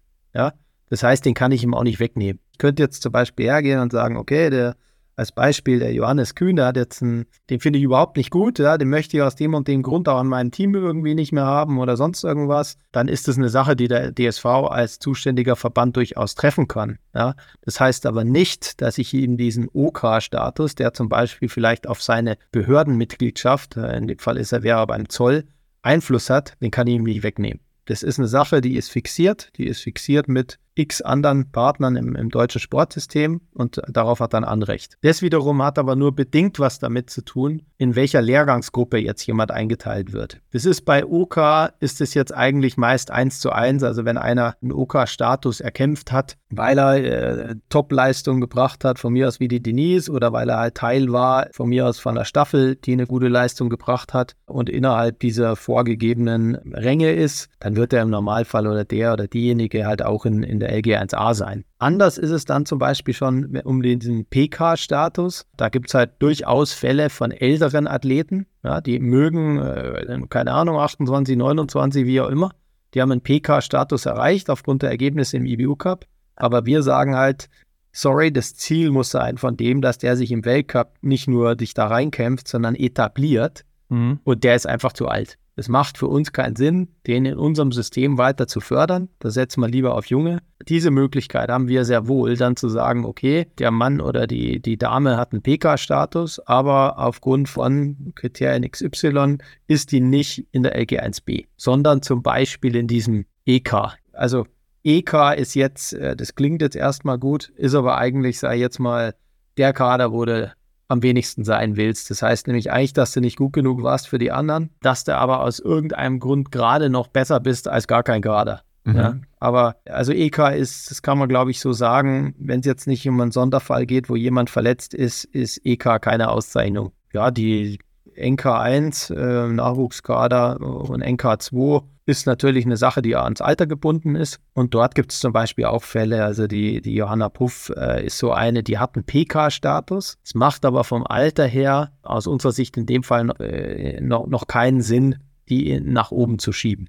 Ja? ja. Deswegen ähm, ist die nach wie vor im NK1, hat aber diese Kriterien erreicht, was ihr durchaus auch helfen würde, sage ich jetzt mal, was ihre Behörde betrifft. So ist ein bisschen die Erklärung zu diesem etwas verwirrenden äh, System. Und die Lehrgangsgruppen an sich werden natürlich auch immer so zusammengestellt, dass das irgendwo, sage ich jetzt mal, auch passt von den Trainingsabläufen her. Mag es mal Ausnahmen geben, wie jetzt bei den Männern, wo es echt, wo wir einfach eine Lücke haben in der B-Mannschaft, ja, wo jetzt die B-Mannschaft so eine Mischung ist äh, aus, aus, sei jetzt mal, ja, regulärer B-Mannschaft vom Alter her und, und den besten Junioren. Aber grundsätzlich werden die eigentlich schon so zusammengestellt, dass es halt auch trainingstechnisch zusammenpasst. Ja. Und wenn man jetzt keinen Kaderstatus hat, dann muss man durch gute Leistung sich wieder zurückkämpfen, wenn man das will und noch dabei bleibt. Ja, also absolut kein Kaderstatus ist ein ähm, bescheidenes Zeichen, sofern es da nicht irgendwelche Sondersituationen gab, die dazu geführt haben. Aber ist definitiv nicht gut. Das heißt, hat halt auch wieder extreme Auswirkungen oder kann extreme Auswirkungen haben auf die Behörden. Zugehörigkeit, na, da ist also, wenn du bei der Bundeswehr den Kaderstatus komplett verlierst, dann gehst du ziemlich sicher aus der Sportfördergruppe raus. Bei den anderen drei Behörden ist es so, dass es in deren Entscheidung liegt, aber wird dann auch eng. Also wenn du gar kein Kader mehr bist und jetzt nicht wirklich einen, einen bombastischen Grund hast, warum das so ist, dann wird es eng. Na gut, ähm, wenn es aber um diese Kader oder auch Weltcup-Starter zum Beispiel geht oder Staffelbesetzungen, dann ist so Deutschland ein bisschen die einzige Nation, die immer ein bisschen länger auf sich warten lässt. Ne? Wenn man nach Norwegen blickt, die hauen das meistens direkt raus, schon am Anfang der Saison oder nach Ende der letzten Saison. Aus welchen Gründen wird da so ein großes Geheimnis draus gemacht beim DSV? Das habe ich ja vorhin schon mal kurz angeschnitten. Also generell ist einfach, glaube ich, muss man sehen, dass ein Unterschied ist, ob das ein Gesamtverband ist oder wie die Norweger, wie die Schweden ein reiner Biathlonverband ist. Das heißt, so diese Spezialverbände, die sind äh, vom, vom Konstrukt her natürlich deutlich kleiner. Von daher sind auch die Abläufe, die Gremien, die damit involviert sind, etc. pp. einfach schlanker, sind dadurch, äh, sind dadurch sicherlich in der einen oder anderen Entscheidung etwas mobiler. Bei uns ist halt so, ja, mit den ganzen Disziplinen, die unter dem DSV-Dach sind, da ist jetzt nicht die Trainerklausur für alle Disziplinen an einem Tag, sondern die verschiebt sich halt. Ja, da bei, bei Disziplinen wie nordischer Kombination und Sprung, die die gleiche Disziplinführung haben, da ist es teilweise sogar dann über Wochen gestreckt. Aber unsere Sportführung im DSV möchte halt am Ende des Tages alle Kadernominierungen, die Begründung dazu auf dem Tisch liegen haben von allen Disziplinen, dann da drüber schauen, dass, dass es da einen roten Faden gibt, dem man folgt, ja, dass halt nicht sagt, Skisprung, ja, wir machen das heuer so mhm. und Biathlon macht es ganz anders und dann schaut von außen ein Landesverband drauf und sagt, sag mal, was habt ihr da für einen Wildwuchs? Äh, das heißt jetzt nicht, dass Biathlon nicht vielleicht eine Sache etwas anders machen kann als jetzt Skisprung oder so. Das heißt aber einfach, dass die Sportführung oder der Sportvorstand bei uns erstmal alles auf dem Tisch haben will, durchgehen will. Und das bedingt halt einfach, dass da zuerst die letzte Klausur dann innerhalb des DSV abgeschlossen sein muss, bevor das rausgeht. Ist ein Thema, was mich genauso nervt, gell? muss mhm. man auch mal so klar sagen. Ähm, ist aber halt einfach eine Sache, die so ein Gesamtverband mit sich bringt. Das heißt also, es hat keinen geheimnisvollen Hintergrund, sondern einfach einen, der in, in so einem großen Konstrukt einen gewissen Ablauf und zeitlichen Ablauf bedingt. Na gut, dann nehmen wir das so hin. Aber du hast es eben auch schon bei der Kadereinteilung so ein bisschen angerissen. Der Nachwuchs, der ist ein großes Thema gewesen in den letzten Jahren, gerade auch in den Medien, weil eben auch viele große Namen jetzt abgetreten sind bei Männern und auch bei den Frauen und die Nachkömmlinge ein bisschen fehlen. Ne? Ich meine, bei den Frauen, da sieht es noch ganz gut aus. Und da meine ich jetzt auch nicht nur Selina Grozian oder Lisa Spark, sondern da kommen noch ein paar andere. Aber bei den Männern, da sieht es nicht so gut aus. Wie ist denn deine Meinung dazu? Ja, also ich glaube bei den, ähm, wie du gerade gesagt hast, also ich glaube bei den Damen, selbst wenn man sich da ein bisschen anschaut, was international da sonst noch so geboten ist, also da sieht es aus meiner Sicht nicht nur ganz gut aus, sondern da sieht es schon gut aus. Ja, also wenn ich mir da anschaue, was andere da auch auffahren, ja, muss man immer ein bisschen vorsichtig sein mit, mit tollen Prognosen, weil das halt einfach ein Alter ist, in dem viel passieren kann, in die eine wie die andere Richtung. Ja. Aber ich glaube, da sind wir schon ziemlich gut aufgestellt und auch ziemlich breit aufgestellt. Bei den Männern, ich meine, man hat ja auch gesehen jetzt bei der letzten ähm, JWM, ja, dass, dass da definitiv auch nicht, nicht, nicht alles schlecht ist und man hier auch nicht den Untergang des Abendlandes äh, verkünden muss, bevor es äh, wirklich soweit ist. Aber was wir da einfach sehen, ist, dass da eine, eine, eine Generationslücke gibt. Ja, uns fehlen einfach in der B-Mannschaft diese Athleten, die, sage ich jetzt mal, noch jung sind, aber irgendwo schon wettkampffähig sind. Letztes Jahr haben wir da, glaube ich, auch schon drüber gesprochen, als ich gesagt habe, wir brauchen zu lange Zeit, um die Athleten in die einzelnen Serien zu schieben. Und unser Athlet, der im Junior Cup mag es noch gehen, aber unser Athlet, der im IBU Cup kommt, ist schon älter als der Norweger, der da hinkommt oder ja. der Franzose. Und das Gleiche wird dann noch viel extremer Richtung Weltcup. Ja? Da feiern wir uns dann, wenn ein 28-Jähriger in den Weltcup kommt und der hat dann da eine gute Leistung gebracht. Mensch, toll, super, der Newcomer. Daneben steht der Norweger, der ist 23 ja, ja, und ist ihm oftmals eine halbe Minute schneller. Ja, da sehen se man nicht ganz so wahnsinnig gut aus. Also das ist einfach, glaube ich, ja, äh, es ist jetzt schwierig äh, über so viele, das ist eine Sache, die über viele, viele Jahre leider in die falsche Richtung gelaufen ist glaube, ähm, was jetzt da nichts bringt, irgendwie die, denen die äh, Schuldige oder sonst irgendwas zu suchen, sondern eigentlich eher zu fragen, wie kann ich das verhindern in Zukunft? Und ich glaube, dass diese fehlende Durchlässigkeit dort schon auch ein Faktor war. Weil wenn du halt einen 26-Jährigen oder einen 27-Jährigen hast, der seit dritte Saison im IBU Cup läuft, dann hat der da im Normalfall, kann man zumindest von der deutschen Mannschaft sagen, eine gewisse Stabilität. Der wird dann nicht 50. sondern der wird halt da Zehnter und Zwölfter und bei einem guten Tag mal Sechster oder Dritter. Und da kommt ein Junger. Ja, wir haben das letztes Jahr ja auch mal ein bisschen getestet, da mit dem Hans Kölner, der dann da nach Osselpli gegangen ist. Ja, für den ist es halt alles neu. Der steht auf einmal neben, neben den großen Jungs, die schneller sind, die meisten als er, die körperlich einfach anders sind, die mehr Leistungssporttraining, sage ich jetzt mal, über die letzten Jahre haben. Ich meine, da hat der Respekt. Äh, vielleicht macht, macht sich so einer auch mal ein bisschen in die Hosen äh, bei, bei, so einem, äh, bei so einem Wettkampf. Das ist auch völlig okay und völlig menschlich. Nur wenn ich den halt dann nach einem Ding sofort wieder austausche, oh, Junge, war bist leider zweimal 35 so geworden, interessiert mich auch nicht so, dass du 21 bist, hier geht's nach Leistung. Und das Spielchen spiele ich über mehrere Jahre, dann saufen mir halt irgendwelche von den Jungen hinten ab, weil die sagen, oh gut, habe ich eh keine Chance, ähm, ja, dann höre ich auf oder geht zumindest meine Motivation stark zurück. Und da kommt sowas raus, was ich jetzt habe, nämlich einfach ein Loch, ja, was, was einfach extrem bescheiden ist in der jetzigen Zeit, weil ich eigentlich kaum Leute habe zum Nachfüllen, in Anführungszeichen. Ich kann die jetzt nicht herzaubern, ja, die, die, sind halt weg. Von denen wird jetzt auch keiner wieder anfangen, äh, nach, nachdem er aufgehört hat. Mhm. Aber was ich machen kann, ist zu schauen, dass die Jungen, die jetzt im System sind, besser da durchgeführt werden und dass äh, uns das jetzt mit den Athleten, die von mir aus jetzt im NK2 sind, um NK1 sind, nicht mehr passiert. Das ist die große Aufgabe. Das ist keine Frage. Du hast ja schon gesagt, so die Fehler, dass man ja heute da steht, wo man eben international im Vergleich steht, die wurden schon viel früher gemacht, 10 bis 15 Jahre wahrscheinlich schon her. Was denkst du, denn gab es da noch andere Probleme außer das, was wir jetzt gerade besprochen haben? Ja, also ich weiß nicht, um ehrlich zu sein, das, das maße ich mir auch nicht an, da zu sagen, dass damals oder so ein Fehler war. Ich meine, wir sehen ja jetzt ganz eklatant dieses Beispiel in Norwegen bei den Männern.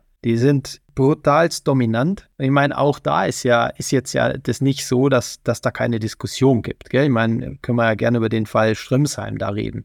Ja. Der war ja, ja, jetzt not amused, dass, dass die da den Taille Bö die ganze Saison durchgezogen haben. Ja. Und am Anfang der Saison muss man ehrlich sagen, boah, wenn man da drauf geschaut hat, als völlig neutrale Person, ohne jetzt die Trainingseindrücke, sonst was zu kennen, dann war alles schon sportlich, gell, zu sagen, nee, an dem halte ich fest. Der andere gewinnt jeden IBU-Cup, regt sich auf, macht schöne Interviews, findet es scheiße, gewinnt den nächsten wieder. Also den da draußen zu lassen, das ist schon, also da brauchst du schon auch Mut als Trainer. Bei denen ist jetzt aufgegangen, weil der Taje hat dann das Ding geholt. Wenn das nicht aufgeht, gell, dann brennt aber der Baum, auch in Norwegen. Das ist äh, ganz klar. Aber das ja. sind halt so die Fragen, die du, die du hast, wenn du halt so wahnsinnig Erfolg hast, wie die ihn jetzt haben. Nimmst du wirklich einen, der an dem Tag vermeintlich aufs Podium laufen kann nimmst du den raus. Das, das ist echt, äh, aber äh, am Stammtisch kann ich darüber auch fabulieren. Aber wenn der, wenn du der bist, der das entscheiden muss, nimmst du den raus. Das sind, glaube ich, ja, das sind, ist schon eine Sache, die man der man, derer man sich bewusst sein muss. Und vielleicht gehört es auch irgendwo zu so einer, zu so einem Up und Down dazu. Ja, dass du halt einfach, wenn du oben drauf schwimmst, dir vielleicht nicht ganz so viel Gedanken machst um die Geschichte, was kommt denn dann in drei, vier, fünf Jahren. Zudem, das muss man glaube ich auch ganz klar sagen, äh, hat sich Biathlon als Sport brutal weiterentwickelt. Da sind ja jetzt Nationen am Start, äh, vor denen, bei denen hat ja vor 15 Jahren noch kaum einer gewusst, wie man die buchstabiert. Also das heißt, da ist extrem viel Geld in das System gekommen, in verschiedensten Nationen. Mit dem Geld kam Know-how, kamen ausländische Trainer. Ich meine, schauen wir doch mal durch wie viele norwegische Trainer jetzt irgendwo trainieren, wie viele deutsche Trainer, Trainer in den letzten 20 Jahren irgendwelche anderen Nationen trainiert haben. Mit Klaus Siebert und sonst was. Ich meine, das ist doch nun mal der Ursprung von dem weißrussischen Aufschwung und so weiter und so weiter. Das kann man ja teilweise auf eine Person dann runterbrechen. Und dadurch ist natürlich ein Druck in diesen Kessel gekommen, dass du halt auch mal, äh, keine Ahnung, bei einer Staffel oder wir haben, äh, haben sage ich jetzt mal, unsere Lektion da wahrscheinlich bitter gelernt bei den Mix-Staffeln oder Single-Mix. Da wirst du halt dann mal Zwölfter an, an einem Scheißtag. Ja? Das war ja undenkbar früher. Ja, Aber ja. das, also muss man auch ganz klar sagen, ist halt was anderes, zum Beispiel bei der nordischen Kombination also höchsten Respekt, das sind unsere Kollegen vor den Leistungen und über so viele Jahrzehnte es zu schaffen, da ganz vorn dran zu sein. Aber so scheiße laufen, dass der Zehnter wird in der Staffel, kann es einfach bei denen nicht. Ja, das ja. ist einfach so. Da, da, da, muss man sich anschauen, wie viele Nationen da mitpitchen und das gehört halt auch dazu. Weil der dritte Punkt war wahrscheinlich schon auch, dass in den Zeiten, wo man halt Erfolg hatte, man wusste, dass sein System funktioniert und vielleicht hat man in dem einen oder anderen Bereich auch ein bisschen nachgelassen, jeder für sich und hat vielleicht auch mal den einen oder anderen Trend, der sich neu entwickelt hat. Oh ja, wir haben unser System, das passt schon, das machen wir schon, kriegen wir schon hin. Und so haben andere vielleicht den, das ein oder andere Prozent rauskitzeln können und wir den einen oder anderen Zug vielleicht verpasst. Ja, das ist oft die Kehrseite des Erfolgs, ne? dass man sich vielleicht drauf ausruht und sich nicht weiterentwickelt. Aber ein großes Talent, das scheint ja jetzt schon in der Pipeline zu stehen, ne? Selina Grozian in anderen Nationen, äh, Felix, da sieht man ja schon in der Vergangenheit, dass so ein Eric Perrault oder Tommaso Giacomel, Niklas Hartweg oder auch eine Justine Bresas-Boucher, Elvira Oeberg oder sei es sogar ein Johannes Tingesbö, die sind schon alle sehr jung in den Weltcup gekommen und haben dort so ihre Zeit bekommen, sich zu entwickeln. Und das hat ja auch, wie man heute weiß, sehr gut funktioniert. Sollte dann jetzt auch so eine Selina nicht den Weltcup-Platz schon safe bekommen und diese Zeit? Ja, also ich glaube, man muss äh, erstmal glaube ich, der Selina gratulieren für das, was sie da letztes Jahr gestartet hat. Äh, das war schon echt mega. Ähm, ja. Da gibt es keine, da gibt es, glaube ich, keinen zweiten äh, Ausdruck dafür. Das war sensationell. Auf der anderen Seite bin ich mir halt auch noch sehr gewahr der Diskussionen, die wir letztes Jahr am Anfang der Saison dann hatten. Ja, und was machen wir jetzt mit der? Und ist das nicht alles viel zu früh? Und was ist ein EBU Cup? Und oh, Wahnsinn. Und ist, ja, gut, Story ist bekannt. Zehn Tage später hat die den EBU Cup gewonnen. Und äh, wenn dann noch einer gemeint hat, das war eine Eintagsfliege, da hat sie das, glaube ich, äh, sehr, sehr eindrucksvoll widerlegt im Laufe der EBU Cup-Saison. Europameisterschaft brauchen wir nicht drüber reden, mit drei Medaillen bei den Senioren. Und dann muss ich ja eigentlich sagen, zu den Junioren zu gehen, ja, nachdem du vermeintlich bei den Senioren warst und da nochmal so abzuliefern, ist eigentlich echt nochmal richtig krass. Weil da glaube ich, hätte es viele gegeben, die dann bei den Junioren eine aufs Dach gekriegt hätten. Ja, jetzt bin ich hier bei den Junioren, ja, das ist nett. Ich war ja bei den Senioren schon so gut, das hat sie echt, hat sie toll, toll gemacht. Ich glaube, wir hatten schon Diskussionen, sollen wir die jetzt in die LG1A nehmen, ist das zu früh und so weiter. Für uns war klar, wenn es jetzt rein ums Trainingspensum geht, gell, dann ist die weit hinter den anderen der LG1A. Von daher ist das ein bisschen so die Sache, die man definitiv im Auge behalten muss, auch mit ihrem Heimtrainer. Ey, wir dürfen die da nicht überfordern. Auf der anderen Seite, von dem, was sie erreicht hat und wo sie hin will, mein, was soll ich denn dem Mädel sagen? Jetzt gehst du zurück zur, zu, zum Kids Cup oder was? War super letztes Jahr, war toll, äh, aber komm, hau dich richtig rein für den Kids Cup nächstes Jahr. Ich meine, das ist ja lächerlich. Also von daher waren wir uns da auch nach einer Diskussion, aber dann auch wirklich einig und ich glaube, es geht auch jedem gut mit der Entscheidung, ja. sie da oben einzubauen. Ihr gleich ein Freiticket für den Weltcup zu geben, hm, glaube ich nicht, dass das der richtige Weg ist. Mhm. Wenn ich die Selina aber so beobachte und auch das Feedback, was ich jetzt so von den Trainern habe nach dem ersten Lehrgang, die ist sehr aufgeräumt, auch mental sehr aufgeräumt und die wird diesen Kampf um diese Tickets mit Sicherheit annehmen.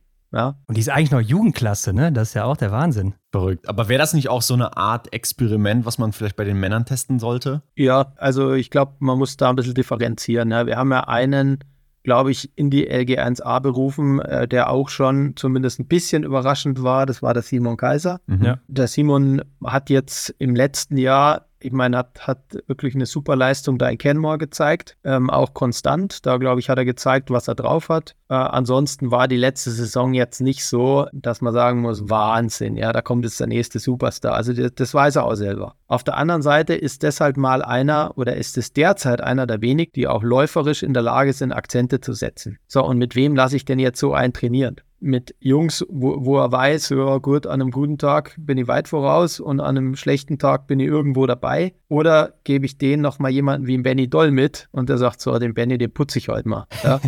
ähm, und versuche was mitzunehmen, reib mich da und, und lerne da. Das ist die Idee. Ich wäre gerne in der Situation gewesen, noch drei, ich jetzt mal, Simon Kaisers oder, oder, oder vielleicht sogar noch bessere zu haben, wie eine Selina das bei den Mädels ist. Den habe ich aber in dem Alter einfach nicht. Von daher, da jetzt irgendwie einen von den ganz Jungen da oben reinzuschieben, das wäre ein bisschen Harakiri gewesen. Also Benny Mehns, ja, der, wenn der so weitermacht, äh, letztes Jahr Juniorenweltmeister, keine Frage. Der hat das Zeug dazu. Wenn der Junge dabei bleibt und auf dem Gas bleibt und konsequent das umsetzt, was ihm die Trainer mitgeben, dann dann, kann und wird er da oben ankommen.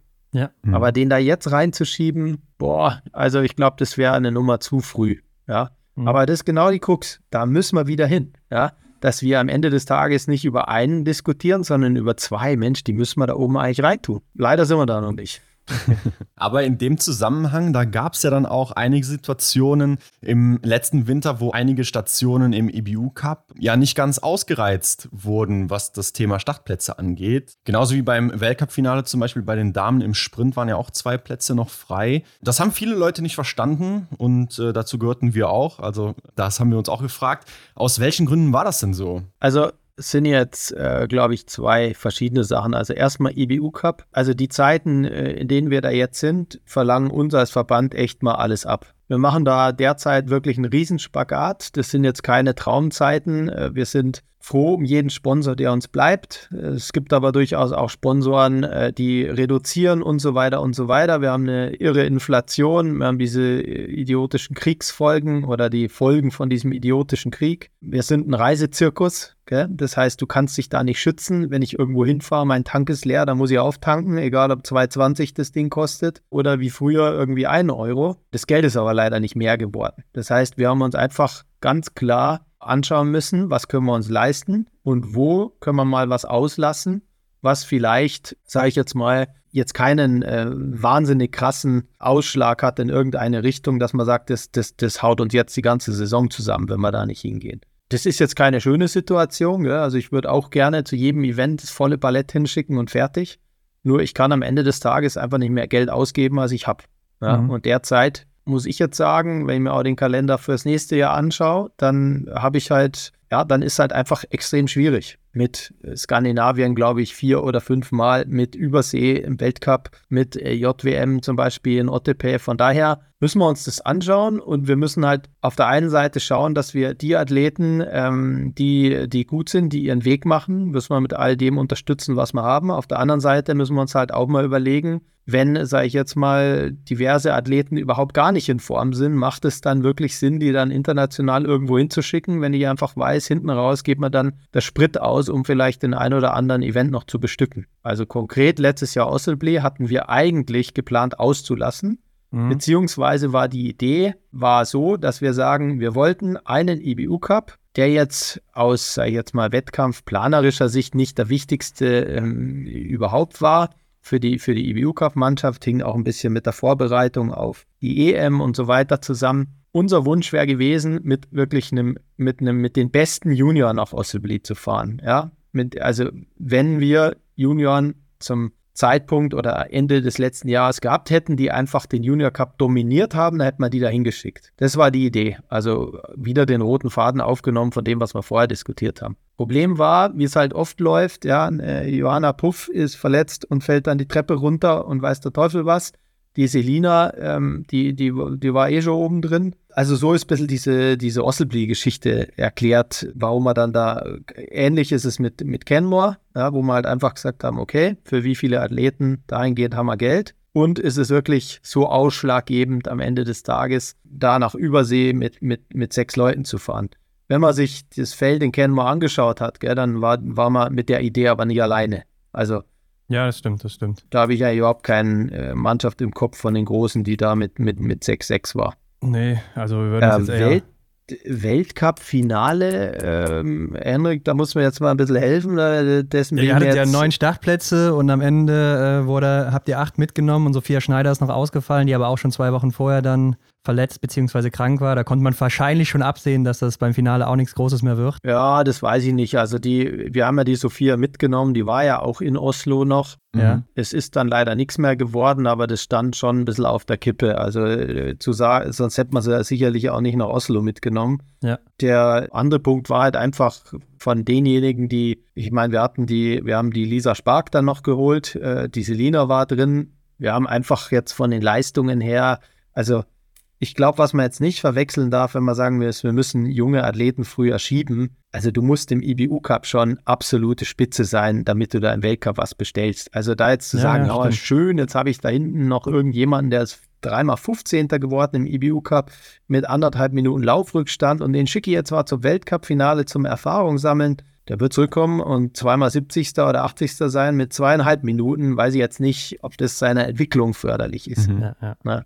Also von daher äh, bin ich schon der Meinung, dass wir eigentlich mitgenommen haben, was äh, von den Athleten her in Frage kam. Also fürs Weltcup-Finale, de, den Punkt kann ich nicht so ganz nachvollziehen in der Diskussion. Ich glaube, da ist ein bisschen mehr Emotion drin, als, als, als jetzt die Situation hergibt. Ja gut, aber nochmal zurück auf Osabli dann zu sprechen zu kommen, könnte das denn nicht so ein Punkt sein, wo dann junge Nachwuchsathletinnen oder Athleten auch sagen, okay, ich werde anscheinend nicht mehr gebraucht und Motivationstief setzt ein und man denkt vielleicht, ja, dann mache ich halt was anderes in Zukunft. Und das könnten vielleicht welche sein, die jetzt Anfang 20 sind und mit 25 vielleicht mal durchstarten oder so. Also wie gesagt, wir haben ja vor Osselbli auch dann nochmal wirklich äh, gesucht, welche Athleten nehmen wir mit. An 20-Jährige, die da jetzt äh, brutal aufmarschiert sind im Junior Cup und die wir dann da zu Hause gelassen hätten, kann ich mich nie erinnern. Okay. Auch da wäre es schön, wenn wir die hätten. Und auch äh, ganz klar und, und auch gerne als Aufruf äh, zu sehen für die Jungen, wenn sich jemand in den Junior Cups wirklich hervortut und, und damit er im Junior Cup startet, muss er, muss er das davor auch schon im Deutschlandpokal gemacht haben.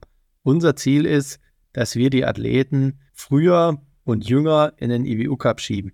Ja, das ist ganz klar unser Ziel. Äh, wir haben ja in dem Fall äh, sogar fürs nächste Jahr ja auch eine interne intern DSV eine Altersquote für den IBU Cup festgelegt, wo wir gesagt haben, sofern Leistungs äh, Leistungsfähigkeit vorausgesetzt, ja, werden zwei Plätze für jüngere Athleten re äh, reserviert. Also das zeigt ja ganz klar, das gleiche haben wir gemacht im, im Junior Cup für die ganz Jungen, dass wir sagen, da wollen wir ganz dezidiert wirklich einen Platz für diese Einsteiger in die Serie haben, auch auf die Gefahr hin, dass die ein bisschen schwächer sind als die Besten. Aber ich glaube, in dem Fall mehr können wir nicht tun. Ja, natürlich ja. ist da auch die Benchmark irgendwie Norweger wieder, die sich halt leisten können zu sagen, du, also unter über 25 startest du im EU Cup gar nicht mehr. Ja. Meine, auch da gibt es Diskussionen hier mit dem Andersen, wie alt war er? 26, ja, der das ganz raus mhm. haben und so. Mhm. Aber das ist natürlich erstmal eine, aus Sportführungssicht eine Traumsituation, so, ein, so einen Athletenstamm dann da zu haben sicherlich auch irgendwo da unser Ziel. Wobei ich dir sagen kann, dass in Norwegen, ich glaube, die haben jetzt äh, die letzten Jahre so 1800 Mitglieder in den Jugendbereichen gehabt und jetzt sind es, glaube ich, nur noch 900 oder 800 so rum. Also da sieht man auch schon, die, die haben wahrscheinlich auch nicht mehr so viel Lust, da irgendwie sich da reinzuquälen. Ja. Ähm, da nimmt es auch langsam ab. Aber gut, lass uns das Thema abschließen ja. ähm, und mal über Geld sprechen, denn das äh, hast du eben schon angesprochen. Die Inflation, die kickt hier ordentlich rein, Felix, und das werdet sicher auch ihr merken. Hast du auch im letzten Podcast schon mal erwähnt, aber gibt es jetzt in der aktuellen Vorbereitung irgendwelche Einschränkungen dadurch? Ja, also wir haben, äh, das ist halt auch äh, Teil, sage ich jetzt mal, dieser, der, der Arbeit von meinem ganzen Team da im, im, im April oder so Das ist wirklich eine Sisyphus-Arbeit. So, so kleine Preisunterschiede, ja, die klingen halt oftmals wirklich lächerlich. Ach, was hat der denn jetzt für ein Problem? Jetzt, jetzt hat der sucht ein Hotel mit 95 äh, Euro statt 105 oder, oder, oder keine Ahnung, 120 statt 140 oder wie auch immer. Wenn du das aber mal hochrechnest auf die Anzahl der Personen, Anzahl der Nächte und dann auf die ganze Saison über alle Mannschaften hinweg, dann kickt das brutal rein. Ja, dann ja. bist du da nämlich bei ein paar hunderttausend Euro. Ja. Mhm. Von daher, was wir halt gemacht haben, ist, wir haben mit den Trainern wirklich durchdiskutiert, was sind die Lehrgänge, die ihr machen wollt. Ja, wo äh, gibt es, sage ich jetzt mal, von Trainerseite spezielle Wünsche für die Orte? Also das ist zum Beispiel ganz entscheidend bei dem Thema Höhe. Ja, das habe ich halt einfach in Deutschland nicht. Oder ich kann nicht, sei mal, als Höhentraining in der Tschechei, weil es da günstig ist. Ja, ich kann, den Ort gibt es halt einfach nicht. Ja. Aber dann sind wir wirklich hergegangen, sagt, okay, für jeden Ort ein, zwei, drei Alternativen. Und dann hat unser Büro wirklich alle da abtelefoniert und gesagt, so, könnten wir da kommen?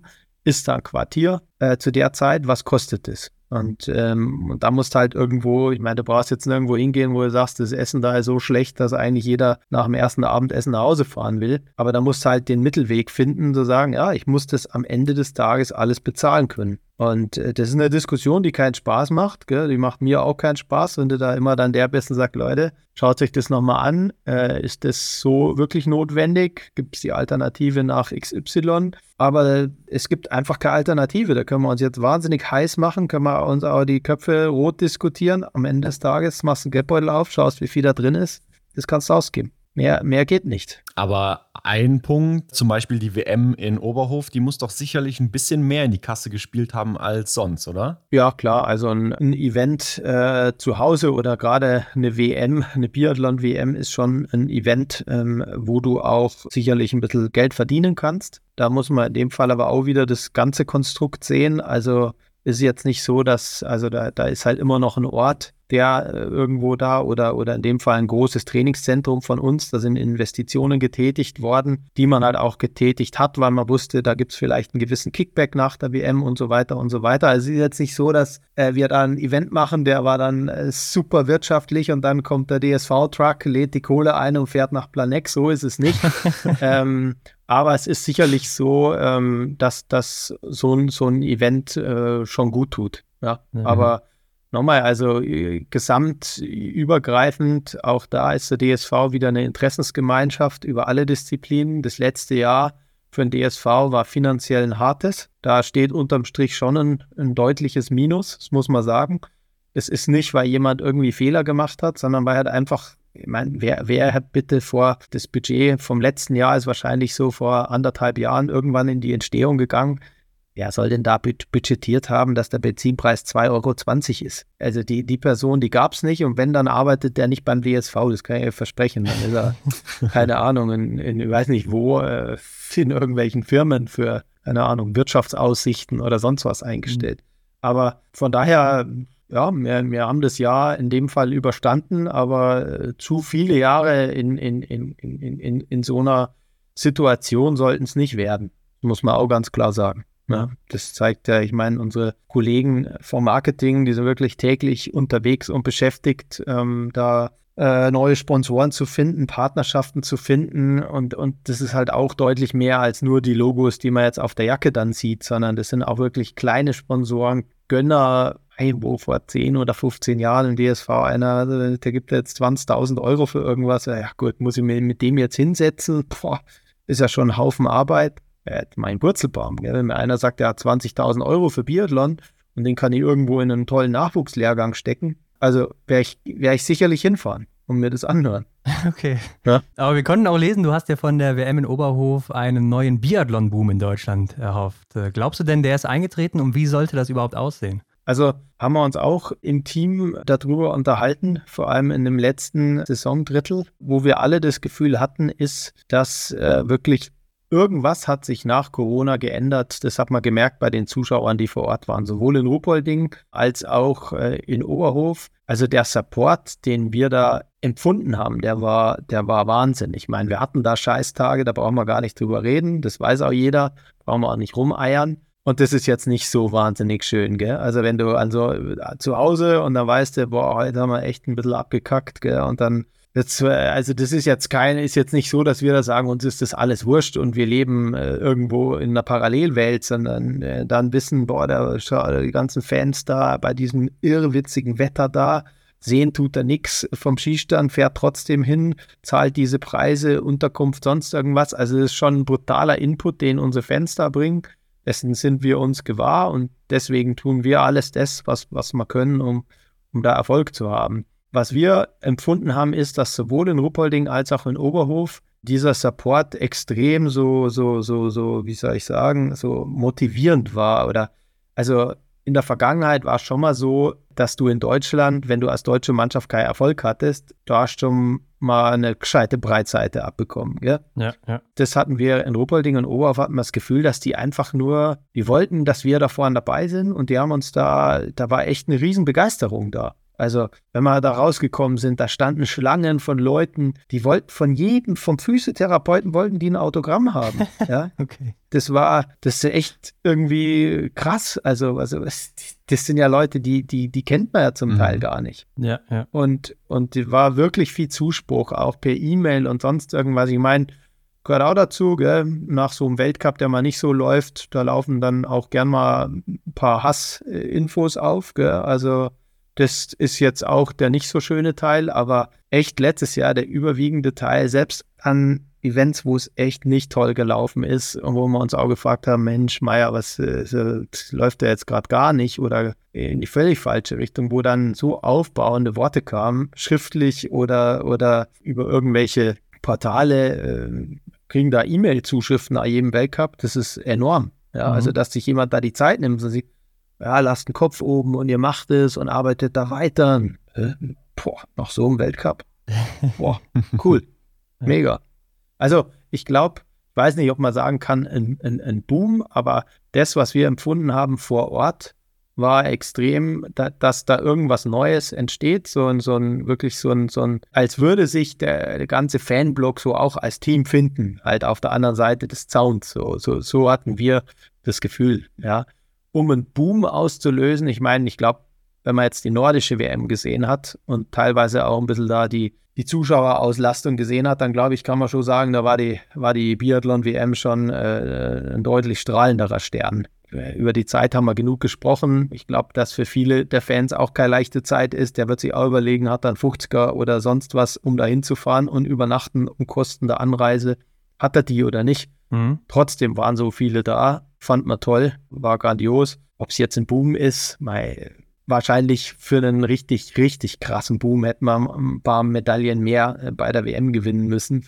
Ja, das, äh, das ist klar. Das ist auch ein Punkt, wo man, habe ich ja vorhin auch schon angeschnitten, wo wir jetzt nicht, äh, also ja, geht, wir haben natürlich schon auf die eine oder andere Medaille, gerade jetzt bei den Jungs, Männerstaffel und sonst was mehr gehofft, als, als es da jetzt dann geworden ist. Aber wie gesagt, ist, ist Geschichte. Wir können nur das verändern, was vor uns liegt. Daran arbeiten wir bereits wieder mit dem Meme Speed und hoffen, dass, dass wir diesen positiven Trend auf den Fanrängen äh, ja, unterstützen können und, und weiter, weiter fortsetzen können und fortgesetzt sehen im nächsten Jahr. Ich finde auch, wenn man so im Vorhinein sich einen Boom erhofft, dann hört sich das auch vielleicht auf der anderen Seite schon so an, als würde es ja, vielleicht schon schlecht um den Biathlon stehen, aber so ist es ja gar nicht. Ne? Denn Biathlon ist immer noch erfolgreich und ja, vor allem auch im, im Fernsehen ja immer noch ein Quotenhit, äh, zumindest in Deutschland. Und du hast uns ja auch letztes Mal gesagt, das sei unter anderem daher so, dass so viele Nationen mitmachen ne? und nicht nur vier, ja, so drei bis vier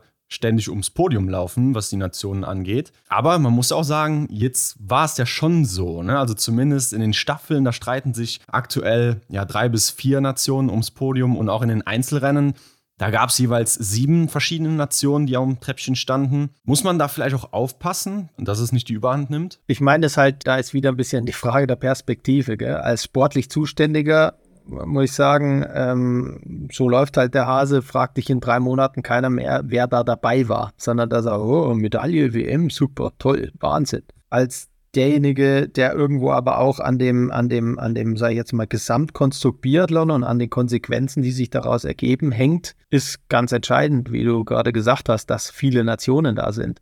Ich meine, was man jetzt international im Fernsehen zum Beispiel letztes Jahr gesehen hat, war, dass die Einschaltquoten oder das Interesse an Männerwettkämpfen, gerade an Einzelwettkämpfen, deutlich geringer war als bei den Frauen.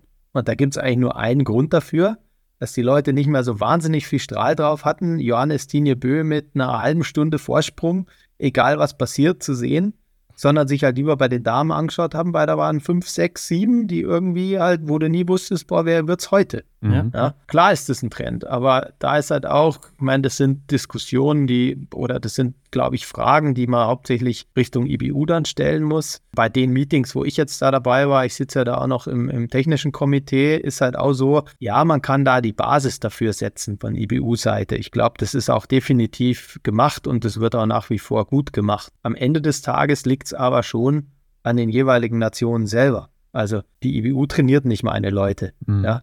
Dafür kann die IBU dann am Ende des Tages auch nichts. Ich glaube, dass uns allen daran gelegen sein muss, eine möglichst breite Basis äh, von teilnehmenden Nationen zu haben. Dann bleibt das Interesse hoch und dann, glaube ich, kann man auch mal eine vermeintliche Krisenzeit in wichtigen Märkten überstehen. Also derzeit ist ja so, wenn uns im Biathlon der deutsche Markt absäuft, dann hat Biathlon weltweit ein Problem. Mhm. Weil der deutsche Markt, ich meine, macht es im Fernseher an, schaut, da hängen ja nur deutsche Sponsoren. Ja? Die Einschaltquoten in, in Deutschland sind mit Abstand die höchsten. Ja? Und so weiter und so weiter. Also wenn es da jetzt, sei jetzt mal, auf Dauer zum Beispiel die Schweiz hinkriegen würde mit ihrer traditionell starken Wintersportwelt, sage ich jetzt mal, die, das würde natürlich helfen. Ja? Wenn man noch andere Länder reinkriegt, die einfach auch äh, von, von der Einwohnerzahl her ein Schwergewicht sind, ja, beispielsweise Polen mit 40 Millionen plus oder so, dann würde das, glaube ich, schon helfen. Solange die immer einen Platz hinter Deutschland sind, ist ja völlig okay für mich. Ja, ja klar. Ich meine, USA wäre, glaube ich, auch ganz gut, ne? wenn da mal ein Olympiasieger herkommt oder sowas. Ja, das ist eine der Gretchenfragen, glaube ich. Was ist mit Übersee? Auf der anderen Seite hast du halt schon, ich glaube, die haben sogar mehr oder weniger fast jeden Wettkampf auf NBC mittlerweile da drüben. Erfolg hatten sie halt schon, gell? Tim Burke muss man sagen, Lowell Bailey und so weiter. Ich meine, Weltmeister 2017, so richtig was passiert ist da jetzt nicht. Ja, aber es also, war so eine Person, die hat halt dann einmal einen guten Tag gehabt, muss man sagen, und war hier und da auch mal mit dabei, aber jetzt nicht diese Figur wie ein Martin Foucault, der natürlich in jedem Rennen oder das auch mitbestimmt hat, ne? oder sei es ein Simon Schemp oder so. Ja, klar, ich meine, interessant zu sehen, wer äh, gibt es im, im Biathlon eine Michaela Schifrin äh, ja. von der, von der ja. Kategorie. Mir wäre lieber, äh, wenn es die erstmal aus Deutschland ja, gäbe, aber danach gerne sofort äh, die Amerikanerin. Ja. aber ich glaube, das sieht ja auch ganz gut aus, zumindest bei den Frauen, dass das so wieder kommt. Ähm, aber Felix, zum Abschluss noch, gerade aus deiner Perspektive, finde ich es interessant, das mal zu wissen. Ähm, was ist eigentlich Sport für dich? Weil ich glaube, für den Athleten oder die Athletin, da ist es so, dieses Training, im Training besser werden, die Leistung zeigen, dann in den Wettkämpfen und so weiter. Für den Fan oder den Zuschauer ist es ja eigentlich das pure Entertainment, ne? also die Spannung zu genießen, sei es vom Fernseher oder dann eben auch live im Stadion. Was ist denn Sport eigentlich für dich als Sportdirektor oder auch gerade in deiner Position? Ja, also erstmal ähm, ist mein Leben, mein ganzes Leben im, im, Sport oder im organisierten Sport verbracht. Von daher kann ich es mir gar nicht ohne vorstellen. Ist auch klar. Für mich oder ich empfinde es ähm, als großes Privileg, wenn ich mir so anschaue, jetzt gerade in der jetzigen Zeit, womit Leute jeden Tag konfrontiert sind, was die an ihren Arbeitsplätzen und so weiter da für Themen auf dem Tisch haben und so weiter, dann, dann ist es schon für mich irgendwo noch so ein bisschen so eine kleine Oase, wo du dich wirklich, ja, wir haben auch Probleme, ganz klar, wir haben schwierige Aufgabenstellungen, auch ganz klar, aber trotzdem ist sich damit jeden Tag beschäftigen zu dürfen, wenn ich das vergleiche mit, mit, mit dem, was da draußen ansonsten passiert, äh, empfinde ich als großes Privileg. Also äh, High-Performance-Sport ist, glaube ich, oder, oder Profisport ist schon ein, ein Haifischbecken, wo es auch Abnutzungserscheinungen gibt. Die, muss ich sagen, spüre ich schon auch. Äh, in, in, also sicherlich nicht mehr in der Verfassung, in der mit 25 war oder so. Also es ist einfach so, wenn du so über so viele Jahre so viel reist und Ding und unterwegs bist und dies und das und jenes irgendwie immer organisierst, das ist nicht einfach. Aber, also wie gesagt, kann ich nur zum, zum Ausgangsstatement zurückkommen, ist mein Leben und derzeit kann ich mir ohne nicht vorstellen, wie das sein wird in der Zukunft, müssen mich dann nochmal fragen. Ja gut, sieht ja auch erstmal so aus, als musst du dir das gar nicht vorstellen, von daher ist das doch dann ganz gut, äh, ganz gute Abschlussworte auf jeden Fall auch. Felix, letztes Mal wolltest du nicht so Werbung machen für Instagram, wie sieht es diesmal aus? für, was meinst du genau? Werbung machen für, für deinen Instagram-Kanal? Instagram? Kann man dir folgen? Soll man dir ja. folgen? Oder soll man irgendwem ja, anderen klar. folgen? Ja, DSV wahrscheinlich. kann jeder gern folgen. Äh, ob, ob er damit wahnsinnig neue Infos kriegt, bleibt, äh, bleibt dahingestellt, aber ja, ich äh, bin sicherlich auch gern, gern mal drauf und schaue, was so rundherum passiert, was so diskutiert wird, was äh, ist immer, immer ein ganz gutes äh, Stimmungsbarometer auch. Und ähm, aber ansonsten noch lieber ist mir, wenn meinen Athleten und Athletinnen gefolgt wird. Ja. Okay, ja, sehr gut. Dann vielen Dank mal wieder für deine Zeit. Hat sehr viel Spaß gemacht. War sehr interessant, mal wieder das von dir zu mhm. hören. Ja, und dann äh, komm gerne nächstes Jahr wieder oder so. Gerne, gerne. Dann äh, bedanke ich mich bei euch natürlich auch. Und ähm, ja, vielleicht sehen wir uns irgendwo mal bei einem, bei einem Sommerevent oder, oder spätestens mal im nächsten Winter vor Ort. Würde mich freuen und bis dahin, alles Gute. Schönen Sommer. Ja, danke. Ebenso. Bis dann. Also, Hendrik, ich finde, man merkt doch, dass Felix noch einiges bewegen will und da auch schon einiges getan hat jetzt oder in die Wege geleitet hat, dass da in Zukunft beim DSV auch wirklich weiter alles rund läuft. Ne? Also, auch gerade, was er so für den Nachwuchsbereich macht. Klar, das wird einige Jahre dauern, bis man das merkt, aber das hört sich doch alles schon echt vernünftig an. Definitiv. Und ich finde es auch echt cool, dass er nicht so nur der reine Schreibtischhocker ist, nenne ich es jetzt mal, in dieser Chefposition, sondern man hat ihn ja auch dann, wie wir erzählt haben, an der Strecke gesehen, äh, in Aktion und äh, war da wirklich auch dann ja noch viel mehr Teil des Teams und das hat mich echt positiv gestimmt und ich glaube, das kann in den nächsten Jahren echt nochmal was Cooles sein, ja. Denke ich auch. Und mir kommt es jetzt aber auch so vor, als wäre die Mark Kirchner Story so ein bisschen eine andere, als sie dann im Fernsehen war. Also ich würde schon sagen, es ging mehr Richtung Umbruch, wie wir es aber auch damals schon vermutet hatten. Ja, ich denke, das eine äh, begrüßt dann irgendwo das andere auch. Aber ich denke, das Ganze, wie er auch selber sagt, muss man ja gar nicht negativ sehen. Denn er ist ja jetzt Nachwuchsleiter und guckt darüber, was auch an den anderen Stützpunkten abgeht, wie, er, wie Felix das eben erzählt hat.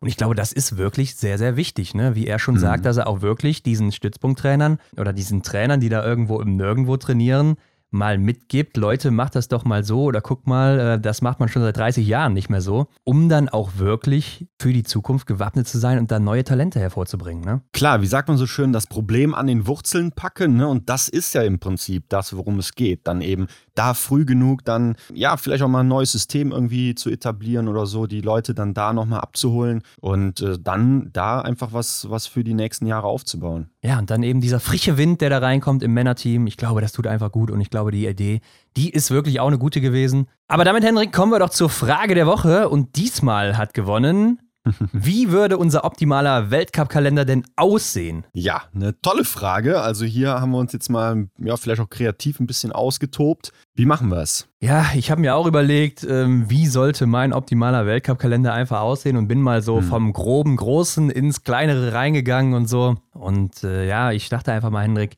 man ja. hat ja mal Saisons, wo man 25 Rennen pro Winter hat und dann gibt es Saisons, wo man 26 hat und da muss mhm. ich aus Zuschauersicht natürlich sagen, ich hätte natürlich die 26, also pro Geschlecht, ne? Das heißt zwei ja. Rennen mehr dann pro Winter. Was kann man sich da mehr wünschen, oder? Nee, da schließe ich mich sofort an. Das muss dann auch so sein. Und ich würde aber natürlich, wie das auch meistens so ist, in Östersund oder auch in Kontiolach, die starten alleine schon wegen der Schneesicherheit. Da gehe ich mit dir, ja. Aber dann auch direkt mit einem Einzel oder einem Sprint. Eigentlich Einzel, weil ich finde das schon ganz cool, so ein Einzel direkt am Anfang zu haben, dieses Traditionsrennen schön lange nochmal zu sehen, wie sind die Leute drauf und so. Finde ich eigentlich immer ganz cool zum Reinkommen und würde dann auch samstags, sonntags starten, ne? sodass man dann sagt, so samstags dieser erste Einzel und sonntags vielleicht der Sprint.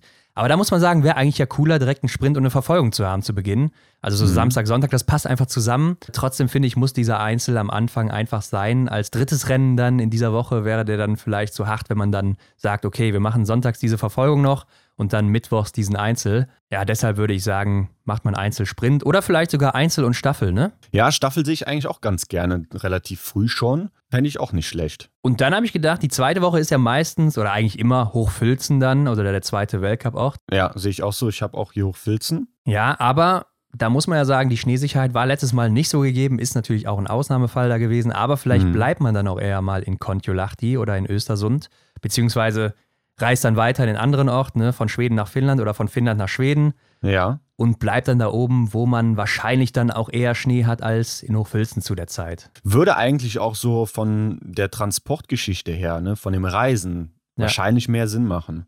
Habe ich mir auch gedacht, dass man da vielleicht auch ein paar Mark sparen könnte oder so. Ja. Das heißt, es bleibt ja dann bei mir nur noch ein Ort im ersten Trimester und da würde ich dann zum Beispiel Hochfilzen nehmen.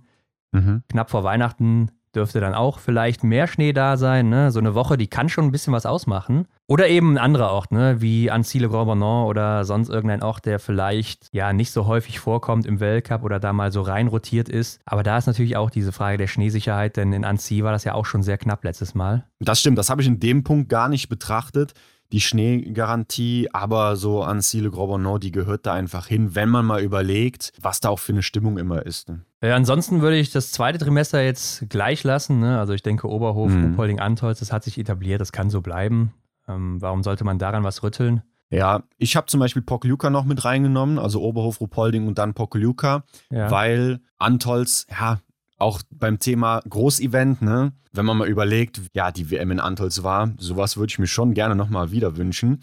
Und von daher hätte ich dann, also mein Kalender ist dann auch eben eine ganz normale Weltcup-Saison mit WM. Und äh, dann hätte ich da Antolz dann als Kandidat für die WM nochmal gewählt. Ja, klar. Kann natürlich nicht jedes Jahr dann sein, ne? Müsste man dann ja, mal abwechseln logisch. und so. Ja. Äh, deshalb habe ich jetzt einfach eher diese Struktur so ein bisschen betrachtet und hätte mhm. dann gesagt, nach dem zweiten Trimester ganz klar, WM Olympia. Ne? Man hat es ja manchmal auch in den März schon mal geschoben, so als vorletzte ja. Station. Dann gab es ja noch einen Weltcup auch danach. Und ich denke auch bei der bei WM oder Olympia, diese Rennaufteilung, die passt schon, dass man so eine Mixstaffel am Anfang hat, um reinzukommen.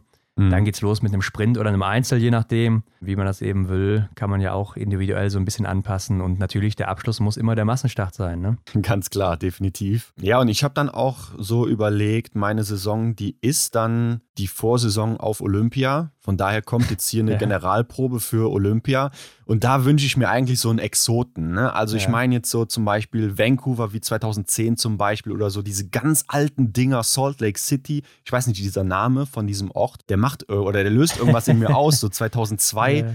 so da habe ich noch gar nicht Biathlon geguckt. Aber ja, das ist einfach so, obwohl es halt auch in, in Amerika ist. Ist wahrscheinlich nicht so toll für die Athleten, nur an einem Ort dann da teilzunehmen, wegen der Zeitverschiebung und so weiter. Aber ähm, ja, das irgendwie so, das hat irgendwie so einen Charakter, finde ich. Ja, ich meine, hätten wir jetzt eh erlebt oder haben wir die letzten äh, Zeiten ja immer erlebt, wo es dann mhm. eben in Korea war oder dann eben auch jetzt hier in China. Ja, und ich denke auch im letzten Trimester, da muss natürlich Oslo das Finale sein. Ne? Davor Definitiv. die zwei Orte, die kann man dann random verteilen von mir aus. Also kann, können die Leute sich drum streiten. Der wichtigste Punkt, denke ich, ist aber noch, dass man im letzten Trimester nochmal ein Einzel hat. Weil ansonsten mhm. ist die Kugel ja schon im Januar entschieden im zweiten Trimester. Ja. Da, weil die WM und die äh, Olympia ja nicht mit reinzählen mehr, die Punkte. Und natürlich auch hier ganz klar ein Massenstart als Finale. Ne? Also muss. Da muss es ja auch entschieden werden. Also sind wir mal ehrlich, mhm. ich kann nicht äh, zum Schluss irgendwie eine Verfolgung bringen, wo dann vielleicht Platz 1, also im Gesamtweltcup, mal irgendwie im Sprint 20. geworden ist oder so und äh, Platz 2 hat vielleicht gewonnen oder sowas und dann geht es in eine Verfolgung. Ja, das ist natürlich Kacke dann, ne? Definitiv. Das, das geht gar nicht anders. Da muss der Massenstart her, das sehe ich ganz genauso. Ich würde auch gerne noch äh, Nove Mesto sehen, ganz ehrlich, weil einfach auch wieder die tschechischen Fans bei voller Hütte, das ist einfach wieder nochmal eine ganz andere Nummer, glaube ich. Wo du jetzt gerade noch vom Einzel gesprochen hast, es wurde ja auch schon mal hin und wieder besprochen oder thematisiert. Ja, wie sieht es aus mit dem Einzel? Ne, funktioniert der überhaupt noch so? Sollte man vielleicht kürzen, beziehungsweise halt dann vielleicht nur noch drei Rennen pro Saison machen oder so? Und dafür könnte man sich natürlich dann einen Massenstart mehr wünschen, ne, ganz klar. Aber ja, weiß ich nicht. Drei, drei Einzel finde ich schon irgendwie dann zu wenig um ja, dann halt auch, auch einfach zu sagen, so ja, dann daraus resultiert halt eine Einzelwertung. Gut, du hast ja immer drei Einzel, die in die Wertung reingingen, ne? aber du hast ja die letzten dann Jahre, wo äh, dann zum Beispiel bei Olympia der Einzel gar nicht mit reinzählt, nur zwei Einzel in der Wertung. Ja. Und das ja, finde ich, find ich, natürlich deutlich zu wenig. Und jetzt mhm. hast du ja zum Beispiel im letzten Winter vier und äh, ich würde auch bei vier bleiben auf jeden Fall, auch gerade bei den 26 Rennen insgesamt. Mhm. Aber ich hatte auch die Idee, vielleicht den Massenstart schon früher einzuführen. Also der ist ja im ersten Trimester das letzte Rennen immer vor Weihnachten. Mhm. Und gibt es dann eben nur einmal. Und klar, man muss natürlich sagen, ähm, hier starten nur 30 Athleten und Athletinnen. Aber dem könnte man ja entgegenwirken, indem man den Massenstart 60 im Weltcup einführt. Ne? Also ich, ich habe mal überlegt, was könnte eigentlich dagegen sprechen und mir fällt so wirklich nichts ein. Also, also man kann ja zeitversetzt starten, sodass ähm, die nicht gleichzeitig an einem 30er-Schießstand sind dann mhm. passt das auch alles. Aber das fände ich ja eigentlich ziemlich cool, dass man schon bei der ersten oder zweiten Station so einen Massenstart 60 hätte nach den ersten drei, vier Rennen oder sowas. Ne? Und dann am Ende hätte man sogar statt normalerweise so fünf Massenstarts pro Saison acht. Und ich würde dafür aber die Verfolger kürzen, also weniger mhm. Verfolger mhm. einbauen, weil die Verfolgung baut ja auch immer sehr stark auf den Sprint auf hängt damit immer so ein bisschen damit zusammen. Ja, wenn jetzt ein Johannes Dingesbö zum Beispiel im Sprint schon seine 40 Sekunden Vorsprung hat, dann ist die Verfolgung ja nicht mehr so interessant. Und da könnte man dann zum Beispiel einen Tag später einfach einen Massenstart 60 machen. Ja, ist was dran. Also man wartet echt immer lange auf den ersten Massenstart, das stimmt. Ja, ich weiß nicht, ob das ja, warum macht man es nicht, eine Massenstart 60? Im EBU Cup funktioniert es ja auch, von daher ja. sollte es eigentlich nicht so das große Problem sein. Ja, müsste man vielleicht mal nachhören oder ob es da zu viel Stau gibt oder so und sich dann einige beschweren würden, aber ich denke, das ist eine gute Option, um dann auch direkt äh, viele da starten zu lassen und mhm ist ja eigentlich auch ein richtig geiles Format für so einen Weltcup. Also, dass da wirklich dann 60 mit am Start sind, statt eben nur 30. Und das ist ja dann auch gleich wie eine Verfolgung, wo ja auch nur 60 starten. Und daher passt das ja eigentlich. Ja, bei mir wären es dann vier Einzel am Ende, neun Sprints, fünf Verfolger und acht Massenstarts. Ne? also dann Massenstarts eben äh, 60er und dann auch normale natürlich mit dabei. Mhm. Am Anfang vielleicht eher zwei 60er oder sowas und dann hinten raus nimmt man die ganz normalen 30er wieder. Staffeln, denke ich, passt alles soweit ganz gut. Es gibt diese Problematik mit der Mixstaffel, Single-Mix-Staffel, die an einem Tag immer ist. Ja. Aber da findet man keine wirkliche Lösung für im Weltcup. Also du kannst es nicht wirklich aufteilen. Wie willst du es machen? Ne? Also da müsstest du schon irgendwie einen Tag Pause noch zwischen haben. Ansonsten würden sich wahrscheinlich viele schonen und mhm. dann macht das in, die Single-Mix-Staffel vielleicht auch nicht irgendwie stärker oder so. Also ich glaube, im Großen und Ganzen kannst du diesem Problem, dass die eben am selben Tag sind und dadurch nicht so stark beide besetzt sind, nicht wirklich aus dem Weg gehen. Das denke ich auch. Und ich hatte auch überlegt, so macht Single-Mix-Staffel überhaupt Sinn? So kürzt man das vielleicht auch nur noch auf ein Rennen runter, aber ja gut, dann kann man es auch direkt ganz lassen, finde ich. Aber dann beim Thema Weltmeisterschaft oder so ist das natürlich wieder ein geiles Format, ne? Wenn die stärkste ja. Frau und der stärkste Mann zusammen von einer Nation dann eben da antreten, das ist ja eigentlich genial. Ja, und ich denke, wenn du schon die Mixstaffel machst, dann kannst du auch noch ein anderes Team an die Single-Mix-Staffel stellen an demselben Tag. Stimmt. Und äh, dann haben die auch noch ein Rennen gemacht, ist vielleicht auch wieder ein Test für die Trainer oder sonst was, ne? Vielleicht auch so ein kleiner Formcheck. Also von daher denke ich, kann man das schon so lassen. Mhm. Und dann muss man eben damit leben, dass es bei WM und Olympia nur sehr, sehr stark besetzt ist. Ansonsten würde ich mir noch wünschen, dass man vielleicht donnerstags, freitags mal schön zur Primetime die Rennen zeigt, ne? Also schön irgendwie 18 mhm. Uhr das erste, 20.15 Uhr dann das zweite oder so. Wird wahrscheinlich schwierig, da den Tat auch zu verdrängen. Keine Ahnung, was dann eben so Definitiv, läuft. Definitiv, ja. Oder Bares für Rares. Ich weiß es nicht, was da so an High-Quality-Content im Ter Fernsehen läuft. Gucke ich mhm. mir nicht an. Aber ähm, das wäre doch was, oder? Klar. Also ja, gerade so für Berufstätige dann, ne, unter der Woche oder auch Schüler und so weiter, das ist einfach dann doof. Ja, ich glaube, da sind zu viele Faktoren, die da auch ein bisschen halt bestimmen, ne? so wie du auch schon sagst, so das eingefahrene TV-Programm oder so oder halt auch andere Faktoren, die da einfach stärker gewichtet sind als dann eben so diese Biathlon-Übertragung. Ja, damit war es das dann auch wieder mit der Frage der Woche. Wir bedanken uns erstmal wieder fürs zahlreiche Mitmachen, Leute. Und in dieser Woche wieder eine neue Chance. Also, wenn die Folge heute am Montag online ist, ne, direkt mhm. die Story abchecken. Und dann könnt ihr auch direkt die nächste Frage posten. Oder die von letzter Woche nochmal. Ne? Haut raus, was euch auf der Seele liegt. Oder haut einfach in die Tasten. Ja, und am Dienstag wird dann eben wieder gewotet. Genau, und wir freuen uns natürlich dann wieder auf interessante Fragen, die wir hier dann nochmal klären können. Und damit bleibt mir nur zu sagen, Leute, checkt die Shownotes ab für die Infos zu Felix und zu uns. In der nächsten Woche sind wir dann wieder zurück mit einem neuen Gast, mit einer neuen Gästin aus Deutschland mal wieder. Ja, und die Folge, die hat wirklich Gänsehautpotenzial. Oh ja, die ist grandios, wie aber immer natürlich. Wie immer, aber die ist nochmal so, ist so die, die Kirsche auf der Sahnetochter vielleicht, ich weiß nicht mir fällt jetzt gerade kein besserer Vergleich ein, aber Leute, freut euch drauf. Das hat, wie schon gesagt, Gänsehautpotenzial. Yes. Und ansonsten natürlich die Glocke abonnieren, damit ihr hier keine Folge verpasst, Leute. Lasst fünf Sterne da, was auch immer. Schreibt uns Feedback oder so. Und wir sind dann eben, wie gesagt, in der nächsten Woche wieder zurück. Macht's gut. Bis dahin. Ciao. Ciao. Das war die Extra-Runde mit Ron und Hendrik für diese Woche. Neue Folgen gibt es jeden Montag, überall, wo es Podcasts gibt.